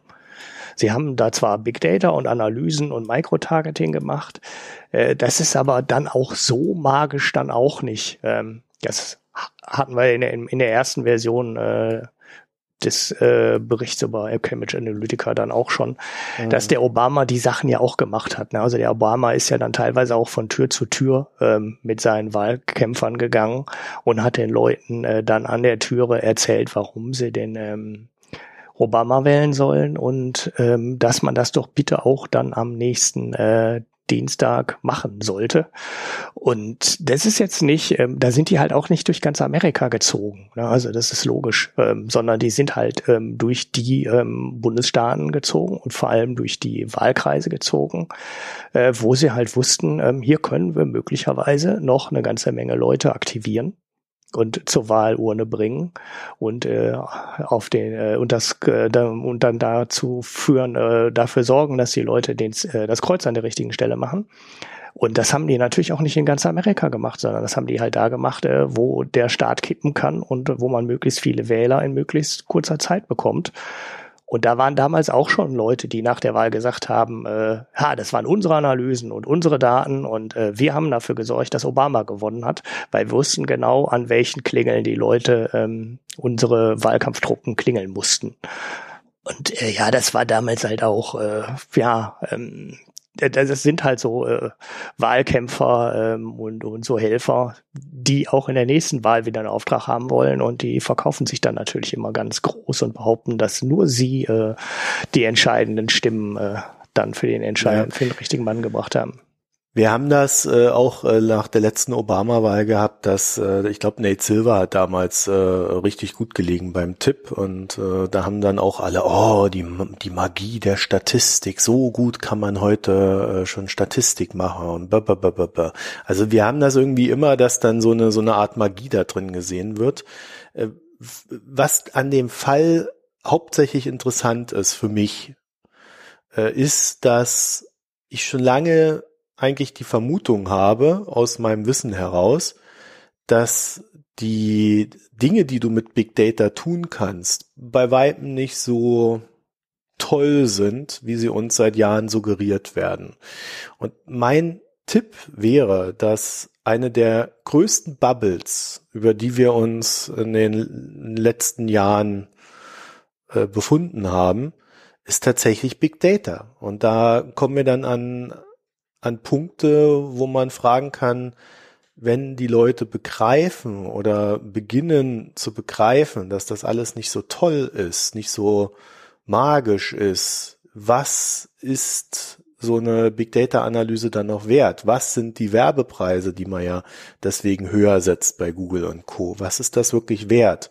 Was, äh, wie viel kann man, will man bei so einem Facebook dann wirklich dafür noch bezahlen? Und was passiert, wenn das mal in sich zusammenkracht? Mhm. Also ich könnte mir vorstellen, dass eine der Bubbles, die kaum jemand auf dem Schirm hat, weil sie kaum jemand erkennt, äh, tatsächlich dieses Ding ist. Ja, und dann werden dann, wenn, wenn das mal platzt, werden dann alle sagen, oh, das war der schwarze Schwan, das haben wir gar nicht geahnt. Mhm. Ja, aber ich könnte, also bloß, wenn ich immer, wenn ich solche Sachen sehe, muss ich daran denken, dass genau äh, diese Risiken halt in so Unternehmen, in so Tech-Unternehmen liegen. Mhm. Ja gut, wobei das äh, noch, noch kein Auslöser für eine Rezession werden wird, weil dafür ist das äh, Gebiet viel zu speziell und äh, viel zu klein. Nee, aber für die Tech-Branche könnte das verheerend werden. Ja, das glaube ich auch noch nicht. Also auch wenn, wenn du dir die Stellenanzeigen anschaust, äh, das, das ist alles noch nicht so wahnsinnig viel. Und es gibt eine ganze Menge äh, Bereiche, wo es halt nicht so ein Big Data, Number Crunchen, äh, Micro-Targeting Gedöns ist, sondern äh, wo halt ähm, ja, richtige Sachen gemacht werden, also wichtige Sachen gemacht werden. Also zum Beispiel, äh, ich nenne jetzt mal nur Spracherkennung ne, oder Machine Learning oder so. Und das sind Bereiche, wo wirklicher Nutzen am Ende rauskommt. Also guck dir die Empfehlungsalgorithmen heute an, wenn, wenn die Artikel irgendwo empfohlen werden bei Nuzzle oder bei Flipboard oder so Geschichten. Oder der Empfehlungsalgorithmus bei Spotify. Ja, ähm, das ist doch alles nicht gut. Doch, ich finde das gut. Also die Nuzzle-Geschichten, da finde ich äh, jeden Tag zwei Artikel mindestens. Also die empfehlen vielleicht mit zehn Artikel und davon, ähm, naja. Die machen doch aber nichts anderes, als zu gucken, was haben die Leute besonders viel mit Sternen und ähnlichem bedingt, bedacht. Ja, aber du kriegst ja, nicht die, ja, ja, aber du kriegst nicht die gleichen Empfehlungen wie ich. Also gut, wir sind jetzt vielleicht zu ja, Weil wir eine andere Timeline haben. Ja, aber das reicht doch schon. Das reicht doch schon, wenn die mir Sachen empfehlen. Ja, aber die empfehlen mir ja eben nicht die Sachen, die ich schon, ähm, die nein, ich schon gelesen habe. Die Vorwahl, hab. nein, die Auswahl erfolgt nicht durch Nassel, sondern durch dich. Du bist der Filter. Und die filtern dich nochmal. Deswegen funktioniert es so gut. Ja, natürlich. Die füttern dir, aber ja. das ist keine Kunst, das ist nichts wert. Das kannst du dir selber programmieren. Naja, geh mal, ja, habe ich, habe ich so schon mal gemacht, ist auch tatsächlich äh, in der Tat nicht so wahnsinnig schwierig. äh, also. das, das Problem ist nur, das zu skalieren. Also das ist dann schon nicht mehr so einfach, weil wenn du dann jeden Tag zehn Millionen Leuten die Information machst, äh, dann ist halt schon, dann bist du halt bei Big Data, ne? Dann bist du halt nicht bei, bei so einem persönlichen Informationsaggregierer, sondern. Ja, aber du weißt schon, was ich meine, ne? Also das ist, das ist jetzt ja, ja, kein Geschäft, kein Geschäftsmodell für mich. Ich würde nie dafür bezahlen und ich, äh, gut, du kriegst dann ja bei diesen Nuzzle-E-Mails kriegst du ja oben dann immer so ein, so ein, ein, so ein Werbeding dann eingeblendet. Aber das ist doch kein großes Geschäft, was die da machen. Ja, äh, Oder machen die im Hintergrund noch irgendwas, was ich nicht sehe?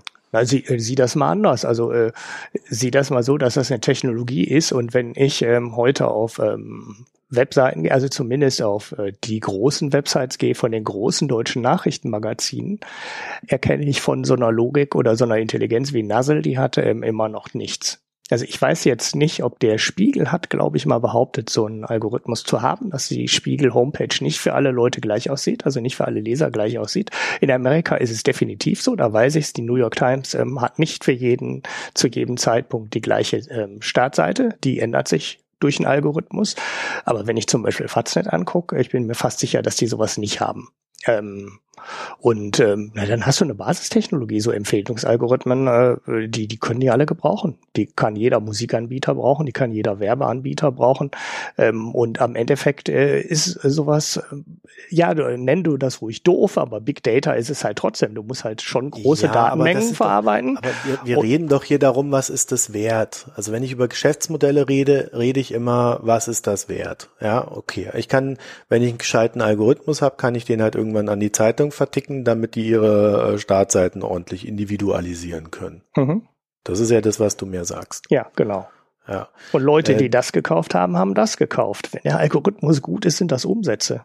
Also das äh, einer der das die Magie bei Amazon. Also die das sind die Kundenkritiken ja, und das sind die Empfehlungen. Magie? Die zeigen mir, ich bin täglich auf Amazon. Äh, die Magie bei Amazon ist für mich äh, a die Wunschzettel.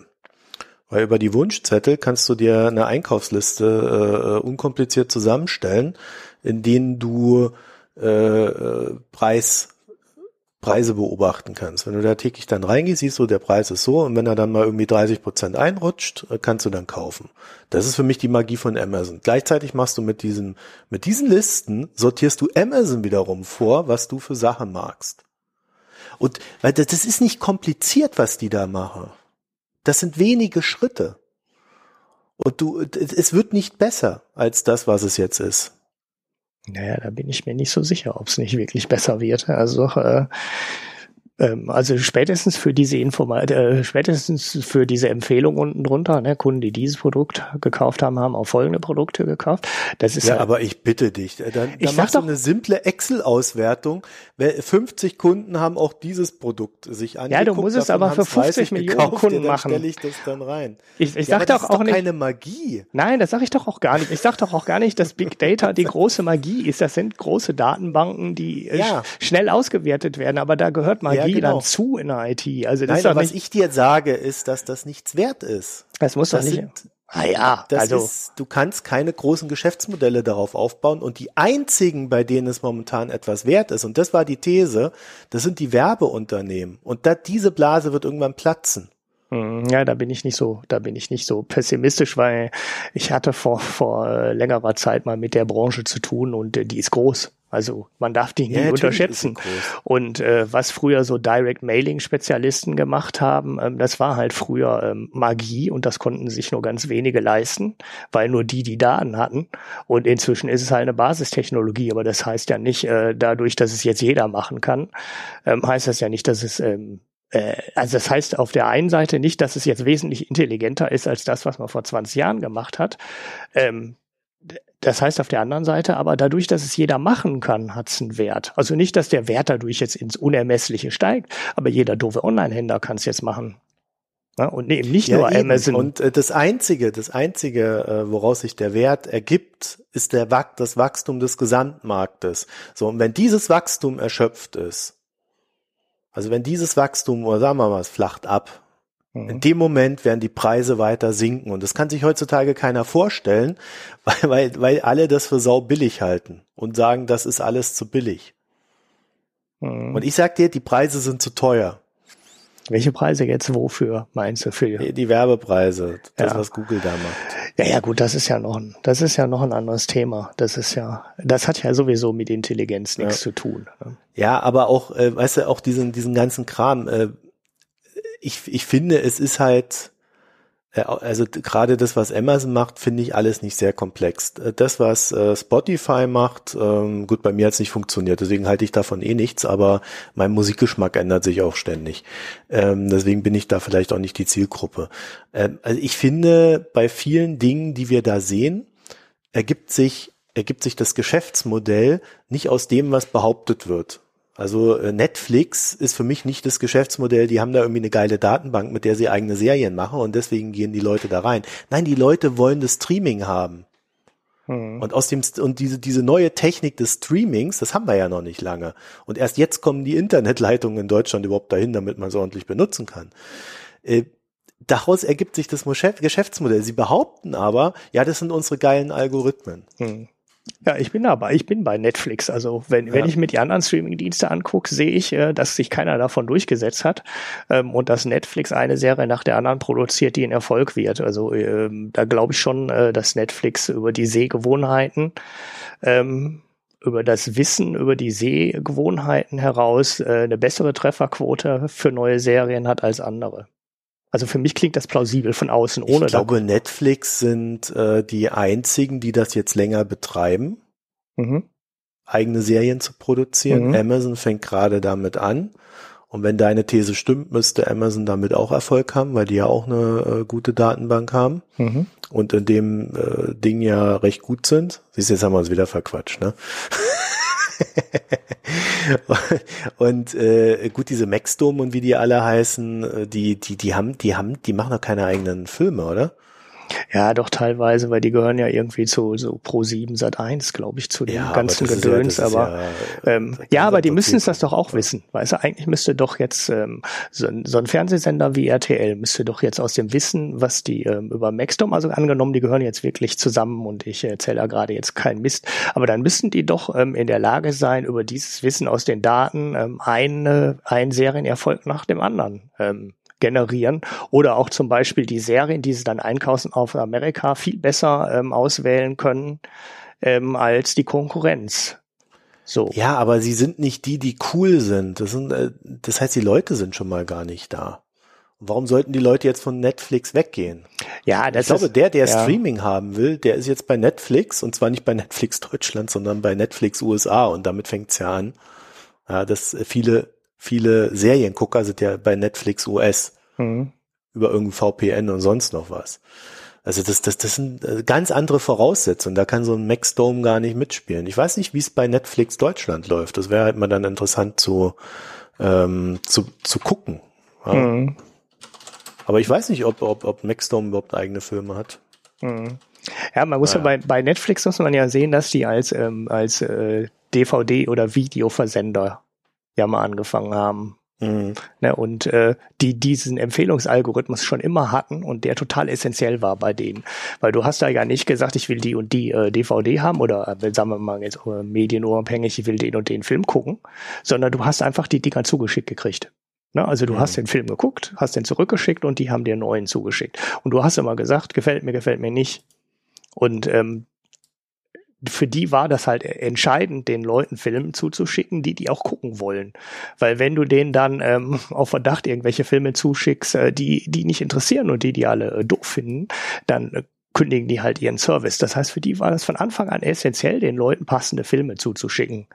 Und ähm, na, daher haben die auch auch vor ihrem äh, selber Serien produzieren und Streaming-Angebot den Leuten schon ähm, mit Empfehlungsalgorithmen die passenden Filme zurechtgestrickt.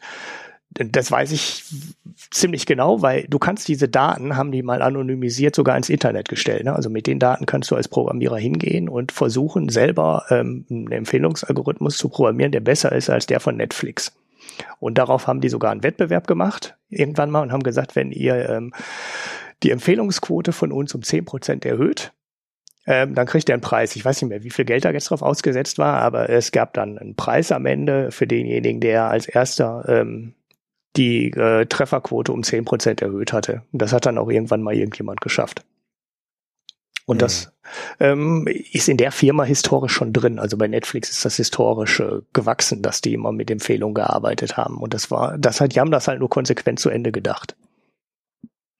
Ja gut, vor allen Dingen mit dem, mit dem Selbstproduzieren. Ich genau. glaube, da waren sie ja auch mit die Ersten. Ne? Und dann kannst du natürlich, äh, aber weißt du, das ist halt dann auch wieder das Problem in der Beurteilung, wenn sie die Ersten sind, die das machen und damit auch noch Erfolg haben, hast du halt äh, eigentlich keine Benchmark im Wissen darüber, warum es jetzt erfolgreich war. Es kann auch einfach sein, dass sie erfolgreicher waren, weil sie die Ersten sind und alle gerade glauben, dass das, was Netflix ihnen vorsetzt, einfach das, das Beste ist, was sie kriegen können. Mhm. Ja, also äh, das, du, du kannst das Pferd halt auch, das ist wie bei der Homöopathie, ne? Du kannst das Pferd halt äh, von mehreren Seiten aufzäumen. Und momentan sehe ich eine sehr große Glaubensbereitschaft, was äh, diese Themen betrifft. Ja. Und ich glaube, diese Glaubensbereitschaft, die, die, die definiert auch den Erfolg des Ergebnisses. Mhm. Ja, wenn die Leute aber irgendwann mal sagen, ja, Big Data, das ist jetzt irgendwie alles nicht mehr so, dann werden sie automatisch auch die Sachen, die ihnen durch Big Data vorgesetzt werden oder durch solche Algorithmen, dann sagen, ah, das war jetzt aber nicht so dolle. Mhm. Deswegen ähm, sage, deswegen meine Hauptaussage war ja, ähm, die, wir wissen nicht wirklich, welch, ob das, ob, ob das, was man gerade sieht, wirklich das Geschäftsmodell ist oder ob sie Erster waren und so weiter. Und ähm, Gut, ich würde aber auch vorschlagen, wir beenden das Thema. Genau, jetzt. Kapitelmarke. Ja, Kapitelmarke. Ähm, ja, hast du einen Pick? Äh, nö. Habe ich einen Pick? Doch, sicher. Ich habe einen Podcast-Tipp. Pick. Du hast doch da 50 Millionen Picks. Ja, ja, ich habe immer, ich, ich schmeiße immer ganz viele rein auf Verdacht. Ich manchmal vertue ich mich auch im Kanal, den ich das rein will. Nee, ich habe einen kleinen Podcast-Tipp. Ähm, diesmal äh, von Profis produziert und nicht so ein Lava-Podcast wie wir ähm, zum Thema, äh, was ich hier eigentlich auch mal vorgeschlagen hatte, aber was wir, glaube ich, mal äh, uns klemmen. Und das ist über die äh, Steueroase Madeira, die der ah. Bayerische Rundfunk produziert hat. Ähm, als Podcast. Der Höhnesfunk? Ja, ja, ja, der Höhnesfunk. Ähm, Im im Investigativ-Podcast, ähm, äh, keine Ahnung, ob da noch mal irgendwann was anderes kommt. Es ist so ein Sechsteiler. Die Folgen sind so ungefähr 20 Minuten lang. Die Zerlegung in äh, sechs Teile erschließt sich mir nicht. Ähm, weil ich hätte da einfach eine lange Folge rausgemacht und äh, nicht immer zwischendurch gestoppt. Aber ist das so eine so eine Multimedia-Reportage? Nee, nee, ist ein reiner Podcast. Also es ist nur Audio. Es ah, gibt ja. zwar zwar eine Website okay. zu, aber es, es, ist reines Audio. Ähm, aber halt so pro, ähm, es ist nicht nur als Podcast erschienen, sondern sie haben auch ein Special gemacht ähm, im mhm. Radio, im, im Fernsehen, weiß ich gar nicht genau, aber zumindest auch im Radio. Es gab so mhm. kurze Versionen davon und es gibt jetzt halt so einen fünf- oder sechsteiligen ähm, Podcast dazu der da irgendwie als Serie gedacht ist, aber gleichzeitig erschienen ist. Ähm, das, die Zerlegung in die, Teile erschließt sich mir jetzt nicht.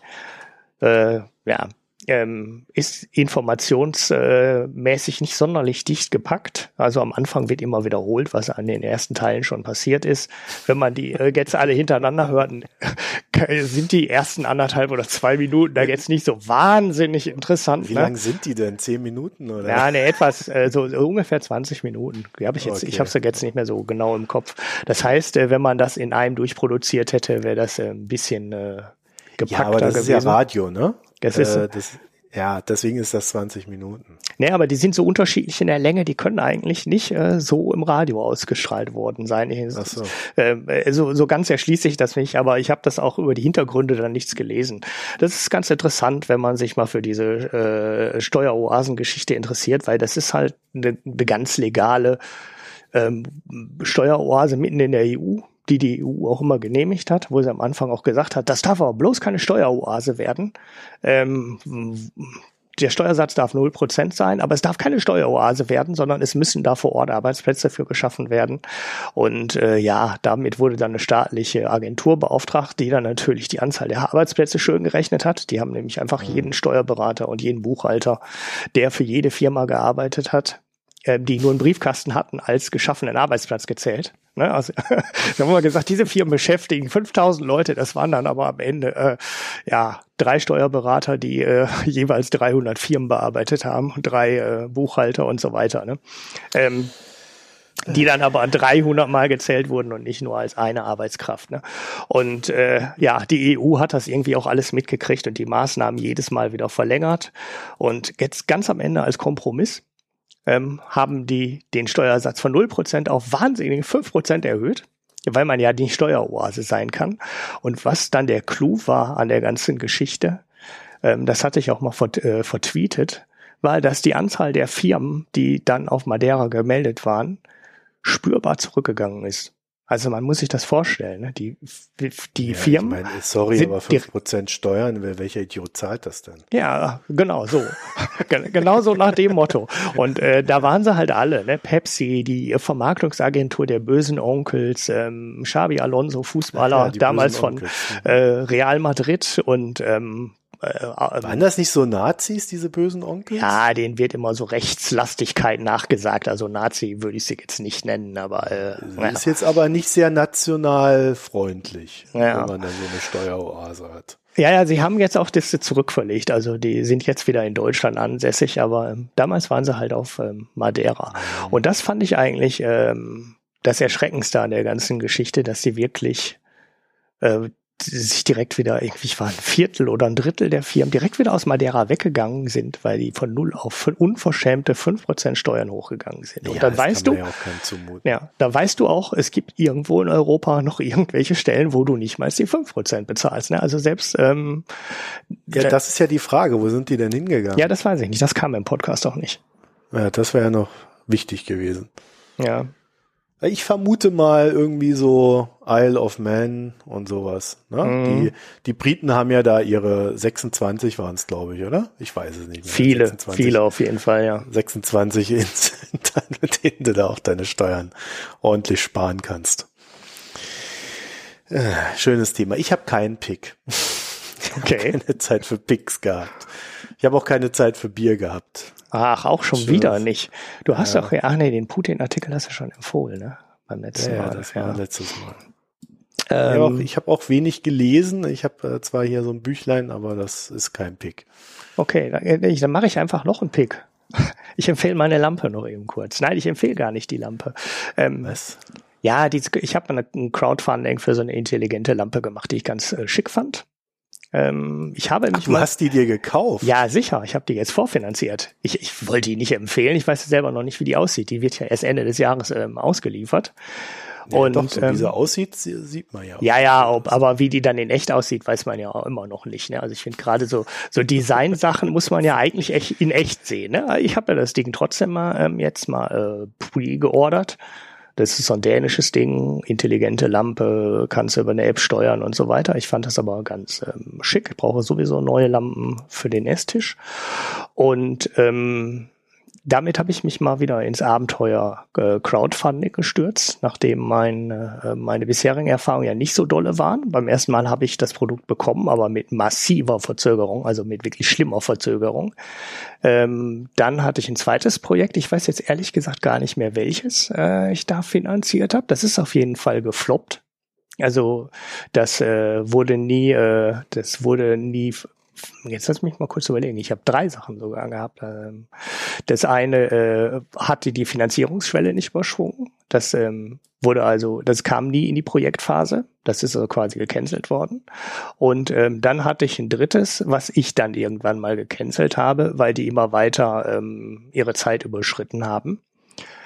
Und äh, ja, ähm, verfolge so manche Projekte da auch und äh, sehe dann eigentlich auch immer, dass je besser dieses Projekt ist, ähm, desto größer sind die Chancen, dass das Ding floppt. Also sobald die irgendwie äh, Sachen versprechen, die vorher noch nie jemand ähm, halten konnte, floppt das Ding. Wir hatten mal so eine intelligente Kühltasche, ne, wo dann ein Akku drin war für USB und äh, weiß ich nicht was alles für ein Zeug. Ähm, das hat drei Millionen oder irgendwie sowas ihres eingesammelt und ähm, wurde nie geliefert. Und äh, wir hatten ähm, die äh, das Protonet, die deutsche Firma, die ähm, ähm, die dann auch ähm, am Ende äh, ihr Produkt in dem Sinne nie äh, ausgeliefert hat ähm, und jetzt auch pleite ist und wahrscheinlich äh, die Leute, die das Produkt äh, finanziert haben, ähm, ohne ohne Support äh, dastehen lässt. Und ähm, ja, werden wir mal sehen, wie das Hallo? ausgeht. Ja, ich Hallo? bin wieder, ich habe die ganze Zeit einfach weitergeredet, während deine Verbindung ja, weg war. Wir können jetzt direkt gut. weitermachen. Ich habe zwar ein bisschen stotterig geredet, weil ich gleichzeitig noch wieder die Verbindung herstellen musste, ähm, aber ich muss nichts schneiden. Äh, ja, wunderbar. Ja, also ich habe mir, äh, ich habe mir mal diese Bilder hier angeguckt und dann ist nämlich auch das Studio-Link dabei abgeratzt äh, von dieser oh, Lampe. Ja. Und was mir so ad hoc aufgefallen ist an dieser Lampe, ähm, sie wirkt jetzt nicht so, als ob sie ein sehr helles Licht macht. Doch, da steht unten irgendwo die Lumenzahl drunter. Ähm, da habe ich auch. Ja, aber auf den Bildern wirkt das immer so sehr. Also du musst bedenken, sie, sie strahlt in zwei Richtungen. Ne? Also du kannst sie nach oben leuchten lassen, indirekt, du kannst sie nach unten leuchten lassen und du kannst sie in, äh, komplett leuchten lassen. Und sie sagen irgendwo, sie entspricht einer 120 Watt Birne, glaube ich, die Gesamtleuchtstärke.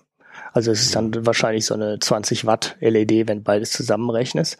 Ob das dann wirklich ausreicht, ähm, aber eben ein Esstisch, wenn 60 Watt nach unten strahlen und du hast da zwei von über den Esstisch, das ist glaube ich schon mehr als. Hast du dir denn zwei bestellt? Ich ja. habe mir sogar drei bestellt. Sogar drei bestellt. der totale Wahnsinn. 500. Haben wir, haben wir diese Woche so viel Spenden bekommen? nee, nix, keine Ahnung. Aber ich brauchte eh eine und jetzt habe ich gedacht, äh, diese Lampe ist doch irgendwie cool und äh, äh, das Ding. Äh, das Ding ähm, probiere ich jetzt nochmal aus und das soll Ende des Jahres kommen und wenn es nicht kommt, dann gibt's halt zu Weihnachten eine andere Lampe, dann kennst du dich das Ding dann.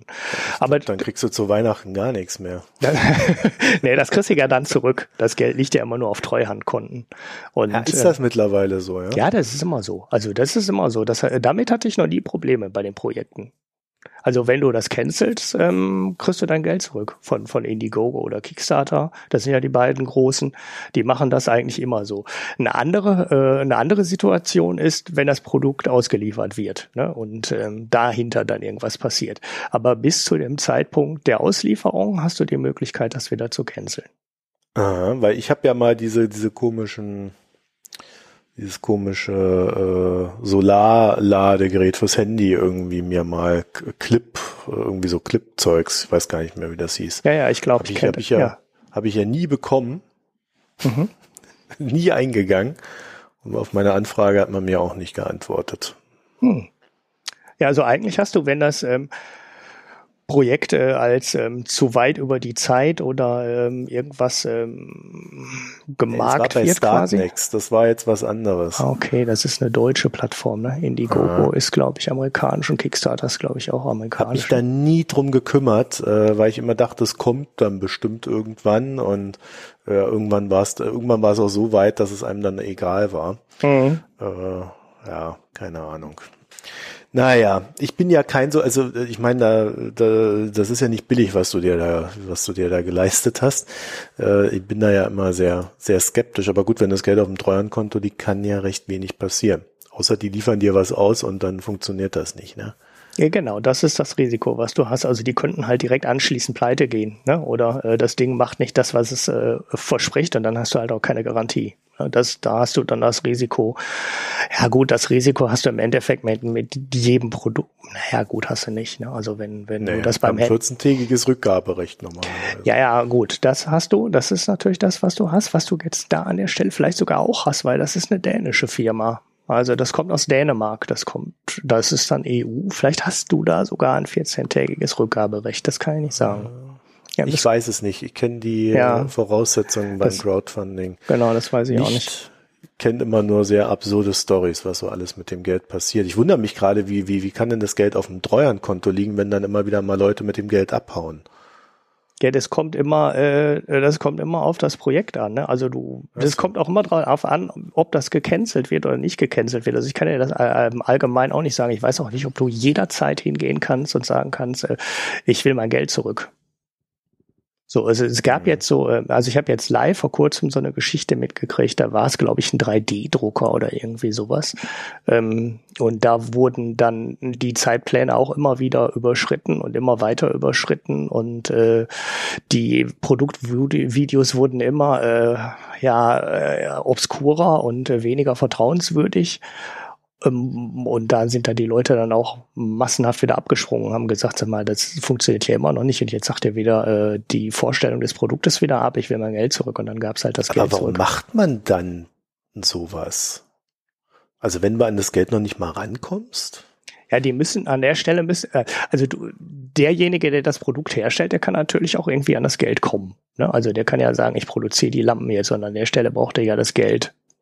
Ähm, und, ja, so, okay. Ne, und wenn er dann das äh, äh, vernünftig verargumentieren kann, kriegt er dann halt auch das Geld. Aber so ganz genau kann ich dir das auch nicht sagen. Ähm, normalerweise hast du in dem Falle, wo die Projekte wirklich stinken, ähm, noch relativ lange die Chance, wieder da rauszukommen. So, so, das okay. ist so meine praktische Erfahrung. Und wie die das gemacht haben mit dem Betrug, da müsste man sich auch mal genau angucken, wie das geht. Also bei dem Projekt, wo ich das finanziert habe und das extrem viel später äh, bekommen habe, da weiß ich auch, dass da Leute zwischendurch äh, das gecancelt haben und ihr Geld zurückbekommen haben. Mhm. Weil, ähm, also nicht, dass ich die Leute kenne, aber ähm, das haben die dann halt gesagt, so, ja, tut uns leid, bitte cancelt das Projekt nicht, weil ähm, dann bricht unsere Finanzierung zusammen und so. Ja, das weiß ja auch nie. Das machen Betrüger natürlich auch immer immer so und sagen, äh, holt bloß euer Geld nicht ab und vertraut uns weiter. Aber ich habe dann am Ende dieses Ding halt auch wirklich gekriegt. Das war an der Stelle dann kein Betrug, aber auch da hatten die Leute die Möglichkeit, das Geld wieder aus dem Projekt rauszuziehen. Und hat's was getaugt? Ähm, ja, das, äh, das konnte das, was versprochen wurde. Also es war okay. Ne? Also das war jetzt. Aber du hast es dann nicht mehr gebraucht weiter. Ja, das, äh, ja, das war eins der beiden Probleme. Ne? Also das war so, so, so eine iPad-Halterung, die man drehen konnte und so weiter. Bla, bla, bla. Das war damals ganz gut. Es hat sich aber boah, bestimmt sechs Monate verzögert. Ähm, und ich hatte dann wirklich ein neues iPad schon wieder an der Stelle. und äh, das Weitere, was dazu kam, ich habe das damals aber eigentlich auch nur aus dem Gag gemacht, weil das war halt nur so ein Stück Plastik und das war so wahnsinnig toll dann auch nicht. Und gelohnt hat es sich ja eigentlich auch nicht, weil äh, das kam dann aus Amerika glaube ich, mehr Porto drauf, als das Produkt gekostet hat. Ne? Also ich glaube, dieses Ding hat irgendwie 25 Dollar gekostet und da kam dann mhm. 30 oder glaube ich sogar 40 Dollar Porto drauf. Also, ja, aber das war, äh, ist auch jetzt schon ein paar Jahre her. Ähm, und damals wollte ich einfach mal so ein Crowdfunding mitmachen. Da gab es es halt auch nur in Amerika und da musste ich halt irgendwas aus Amerika nehmen. Ähm, hm. Gut, das war dann die erste ernüchternde Erfahrung, allerdings nicht so eine ganz schlimme, weil ähm, ich habe das Produkt am Ende ja dann auch wirklich ähm, bekommen. Hm. Ja, jetzt bin ich mal gespannt, wie das mit der Lampe geht. So, jetzt ja, können wir noch eine, ja, ja, ich bin mal gespannt. Ähm, aber das sieht jetzt auch nicht so magisch aus. Ne? Es ist halt eine LED, da kommt ein bisschen Elektronik dran, äh, ein bisschen Design und das muss jetzt in die Produktion gebracht ja, werden. ist halt dieses dänische Design, also dieses nordische äh, Kühle mit einem warmen Licht. Sieht ein bisschen aus wie ein UFO, das Ding. Genau. So, wir hatten uns so ein Ding in so ähnlich ähm, schon mal in nur in Glas, in so einem Milchglas angeschaut und äh, ja, ähm, ich glaube, dass äh, wie das dann aussieht, weiß man auch erst, wenn es da ist. Ähm, wie gesagt, bei so Design-Sachen immer kritisch. Aber das sieht auf jeden Fall so aus, als könne man das äh, mit der Vorbereitungszeit, die die jetzt schon haben und wenn man sich die äh, Entwürfe anguckt, ähm, sind die halt, das ist halt kein Hirngespinst, sondern dieses Ding mhm. muss im Endeffekt in die Produktion gebracht werden und äh, das sieht realistisch aus, dass sie das halt auch hinbekommen. Und wenn du dir mhm. manche Projekte da anguckst, dann weißt du doch schon und fragst du dich, sag mal, wieso hat das vorher noch keiner gemacht? So bei der Lampe fragst du dich das nicht, weil du kennst diese U-Lampen, die du über eine App steuern kannst und äh, ja, das ist halt nur ne, mehr oder weniger bekannte Technologie im neuen äh, Design dann verkauft. Ich kaufe mir in einem Monat dann das äh, Ding von die Kopie von den Chinesen. Ja, ja, das kann gut sein, dass die Preis. eher auf dem Markt ist als, äh, als das Original. Das geht halt. Ja, das, das, hatten wir ja mal. Ne? Das passiert halt wirklich schon, genau. Ja. Okay, dann äh, sind wir durch, oder? Ja, wir könnten jetzt noch, noch den Brewdog-Pick machen als Überleitung zum nicht vorhandenen Bier-Segment, aber das lassen wir dann auch. Ja, wir haben so lange über deine Lampe geredet. Ja, ich musste ja so lange, weil die Leitung weg war. Ich habe den Leuten voll langweilige Sachen erzählt. ja. Ja, wenn ihr mehr davon wollt, dann. es kommen noch zukünftige Folgen, wenn sich das Projekt dann doch äh, verzögert und wieder nicht ausgeliefert wird, dann werde ich euch die Ohren voll jammern. Genau. Ich, ich finde, äh, wir, wir könnten jetzt mal wirklich wieder ein paar Sternchen auf iTunes äh, gebrauchen. Also äh, das, das ist jetzt unser neues Projekt, nachdem dein äh, 100 Follower auf Twitter Projekt gescheitert ist, würde ich sagen, machen wir jetzt äh, noch äh, äh, Ziel 25 äh, Sternchengeber auf iTunes. Genau. Ich glaube, wir, haben jetzt, ich glaub, wir haben jetzt 22. Das muss ja irgendwie drin sein. Ja. Ja. Sonst noch was? Ja. Nein. Twitter haben wir auch, aber äh, ja, es entwickelt sich schleichend. Niemand hört auf Ulrich. Ja, ja, niemand folgt uns. Dabei mache ich schon dauernd immer wilde Cross-Postings und du auch. Ähm, ja, die Leute folgen wahrscheinlich lieber äh, dir direkt. Ja, ja, ja, und dir. Weil du interessanter bist. Ja, ich kann ja auch nicht alles doppelt äh, und dreifach dann posten, das macht ja irgendwie auch keinen Sinn. Ja, Ne? Ja, aber ja, wenn ihr Fragen habt, der Twitter-Account ist eine gute Quelle oder Themenvorschläge habt, ähm, setzt die Mikroökonomen auf Twitter auf den CC, dann bekommen wir es äh, definitiv beide mit. Ja, ich guck da alle zwei, drei Tage rein. ich ist jetzt auch nicht so oft, ne? Ah, kriegst du keine Menschen? Kriegst du keine Mail über die Menschen? Nee, das habe ich doch ausgestellt. Ah, okay. Stimmt, kriege ich auch nicht. Wär, das wär, ah, das kriege ich im Twitter-Client, das ist gar keine Mail. Ja, ja, okay. Ja, genau. Ich äh, habe das zwar auch irgendwie alles, aber ich habe ja die die ganzen Benachrichtigungen und den ganzen Mist abgestellt, weil mich das immer nervt. Mhm. Äh, also ich krieg ja da irgendwie immer so viel und wenn du da ständig pling pling pling pling pling machst, dann äh, ich weiß nicht, finde ich nicht so schön. Deswegen mhm. habe ich das alles ausgestellt und musste mich dann quasi aktiv daran erinnern, dass ich ja auch noch andere Twitter-Accounts benutzen sollte. Mhm. Und äh, daran scheitere ich regelmäßig. Aber ich werde besser. Ich äh, gucke, äh, versuche immer wieder ab und zu reinzugucken. Ja, ansonsten ähm, die üblichen Wege, wie ihr uns äh, kleine Spenden zukommen lassen könnt, haben wir auf der Website vermerkt, verlinken wir auch noch alles. Wir kriegen immer wieder so ein bisschen was, darüber freuen wir uns sehr. Dafür danke. Und äh, ja, ich ziehe jetzt um. Und nächste, nächste Folge sollte dann mit dem neuen schnellen Internet sein. Da bin ich sehr gespannt ich glaube, äh, im Idealfall merkt ihr einfach nichts davon. Und äh, ich habe hier weniger so Verzerrungen, wenn ich mal was nachschlage. Hm. Ja, und dann werden wir große Projekte angehen. Ja, Livestreaming. Da, der siehste wäre jetzt halt auch wieder schön, diese eine News da mit dem Twitch, ne? Mhm. Ja, das machen wir. Zieh du erstmal ein in deine Wohnung. Und dann, ja, ja, dann machst du. Also äh, es gibt übrigens, äh, das äh, hatten, hatten wir ja immer wieder mal erwähnt, es gibt ja diesen Games Podcast. Er hat mittlerweile einen offiziellen Namen, The Pod. Und ähm, die, was die machen ist, die haben so, so einen Robot laufen, der auf, wie hieß das, Quip? Das hattest du mir mal, dieses Gaming-Chat-Streaming-Programm. Äh, Twitch. Wie hieß denn das? Quip ist ja diese Office, dieses Office-Ding. Ja, ich habe jetzt den Namen von dem Scheiß vergessen. Wie heißt denn das? Was so schwarz war, was wir mal austesten wollten und uns dann irgendwie nie dazu gekommen ist jedenfalls haben die da einen Robot laufen, der immer, wenn eine neue Folge rauskommt, äh, die spielen die die dann, also die die die die Hauptfolgen von denen spielen die die dann zu einem irgendwie im angekündigten Zeitraum oder zu einem bekannten Zeitraum dort rein und dann chatten die Leute live zu der Folge. Mm. Und die gesellen sich dann ab und zu dazu. Du meinst diesen äh, äh diesen Bier äh, Podcast? Nein.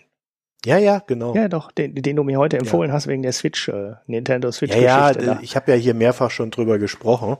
Die kriegen ja Spendengelder von über 10.000 Euro im, im Monat. Mhm. Und äh, ich, ich verfolge, also ich höre den ganz gerne. Ich bin da auch Bäcker und ähm, ich verfolge halt auch so vor allen Dingen, wie die das so machen, weil ich finde das ganz interessant, ne? So dieses ganze Community Building und mhm. äh, die haben ja da noch irgendwie ein Forum auf ihrer Website laufen. Und äh, ich, ich, aber mir fällt dieses Programm nicht. Ja, ja, ich weiß ja. jetzt aber, was du meinst. Discord heißt das. Discord, genau. Ja. Das ist so ein Slack-Ersatz. Aber jetzt verstehe ich auch, wie die das mal, wie die das meinten mit dem, jetzt müssen unsere ganzen Zuschauer da bis äh, 2.20 Uhr vorsitzen und kommentieren, genau. weil die das irgendwie nachts um 24 Uhr dann ausgespielt haben und die genau. Leute das dann alle äh, gleichzeitig ähm, hören, aber zeitversetzt. Das ist so, so eine Alternative zum Streaming, ne? Mhm. Man kann Aha, Ruhe aufnehmen das wusste ich nicht, dass man das dann mit Discord so machen kann, aber ähm, ja gut, das ist halt Open Find Source. Ne? Coole, Finde ich eine ziemlich coole Idee, ehrlich gesagt. Mhm. Naja, dass man nicht live bei dabei ist. Ah ja gut, im Endeffekt muss man ja auch live dabei sein. Ne? Also ich weiß jetzt auch nicht, was da dran toller ist, als das einfach live zu streamen. Du kannst halt vorher schneiden, ne? Das ja, ist der Vorteil. Du kannst halt, ja, ja genau, du kannst es schneiden, du kannst es ordentlich aufbereiten und dann kannst du es halt zu einem ordentlichen Zeitpunkt, ich würde jetzt nicht unbedingt 0 Uhr machen. Ich weiß auch gar nicht, ob die das wirklich so machen. Machen die das? Ja, Oder war das nur ein Witz? Nee, an, dem Tag war es wohl einfach 0 Uhr, keine Ahnung. Mhm. Ähm, und äh, ja, also da könnte man dann halt, was weiß ich, wenn man dann Dienstag aufnimmt, kannst du dann sagen, okay, äh, Mittwoch ab 18 Uhr oder so und zack da rein. Mhm. Ja, naja gut, wir bräuchten dann noch ein paar Hörer mehr, ne? Damit das irgendwie einen, ja, Sinn ergibt. So, also die haben, weil wie viel, was hast du gesagt? 20.000? kannst du dann, ja, die haben, glaube ich, also für die freien Folgen haben sie ja, glaube ich, so bis zu 50.000 Hörer. Das Ui. ist ja recht umfangreich. Äh, äh, ich glaube, die Bäcker, das sind ein paar weniger. Mhm. Also ich keine Ahnung, wie viel. Ich, ich glaube, um die 1000, 1200 oder so müssten das sein. Ich weiß es nicht, ich habe es nicht mehr im Kopf.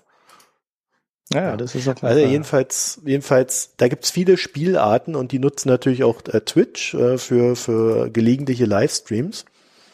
Also, ja, kann man halt dann alles überlegen, wenn ich mal ein gescheites Internet habe, was man da so alles macht. Mhm. Das sind dann so die unsere nächsten äh, Dinger. Und ähm, was ich auch noch ankündigen kann, also wenn wir jetzt schon mal so, so über diese ganzen Sachen reden, ich habe noch mal mit André Kühnlenz geredet, äh, der wird jetzt demnächst ich weiß gar nicht, ob ich das sagen darf. Ähm, ja, egal.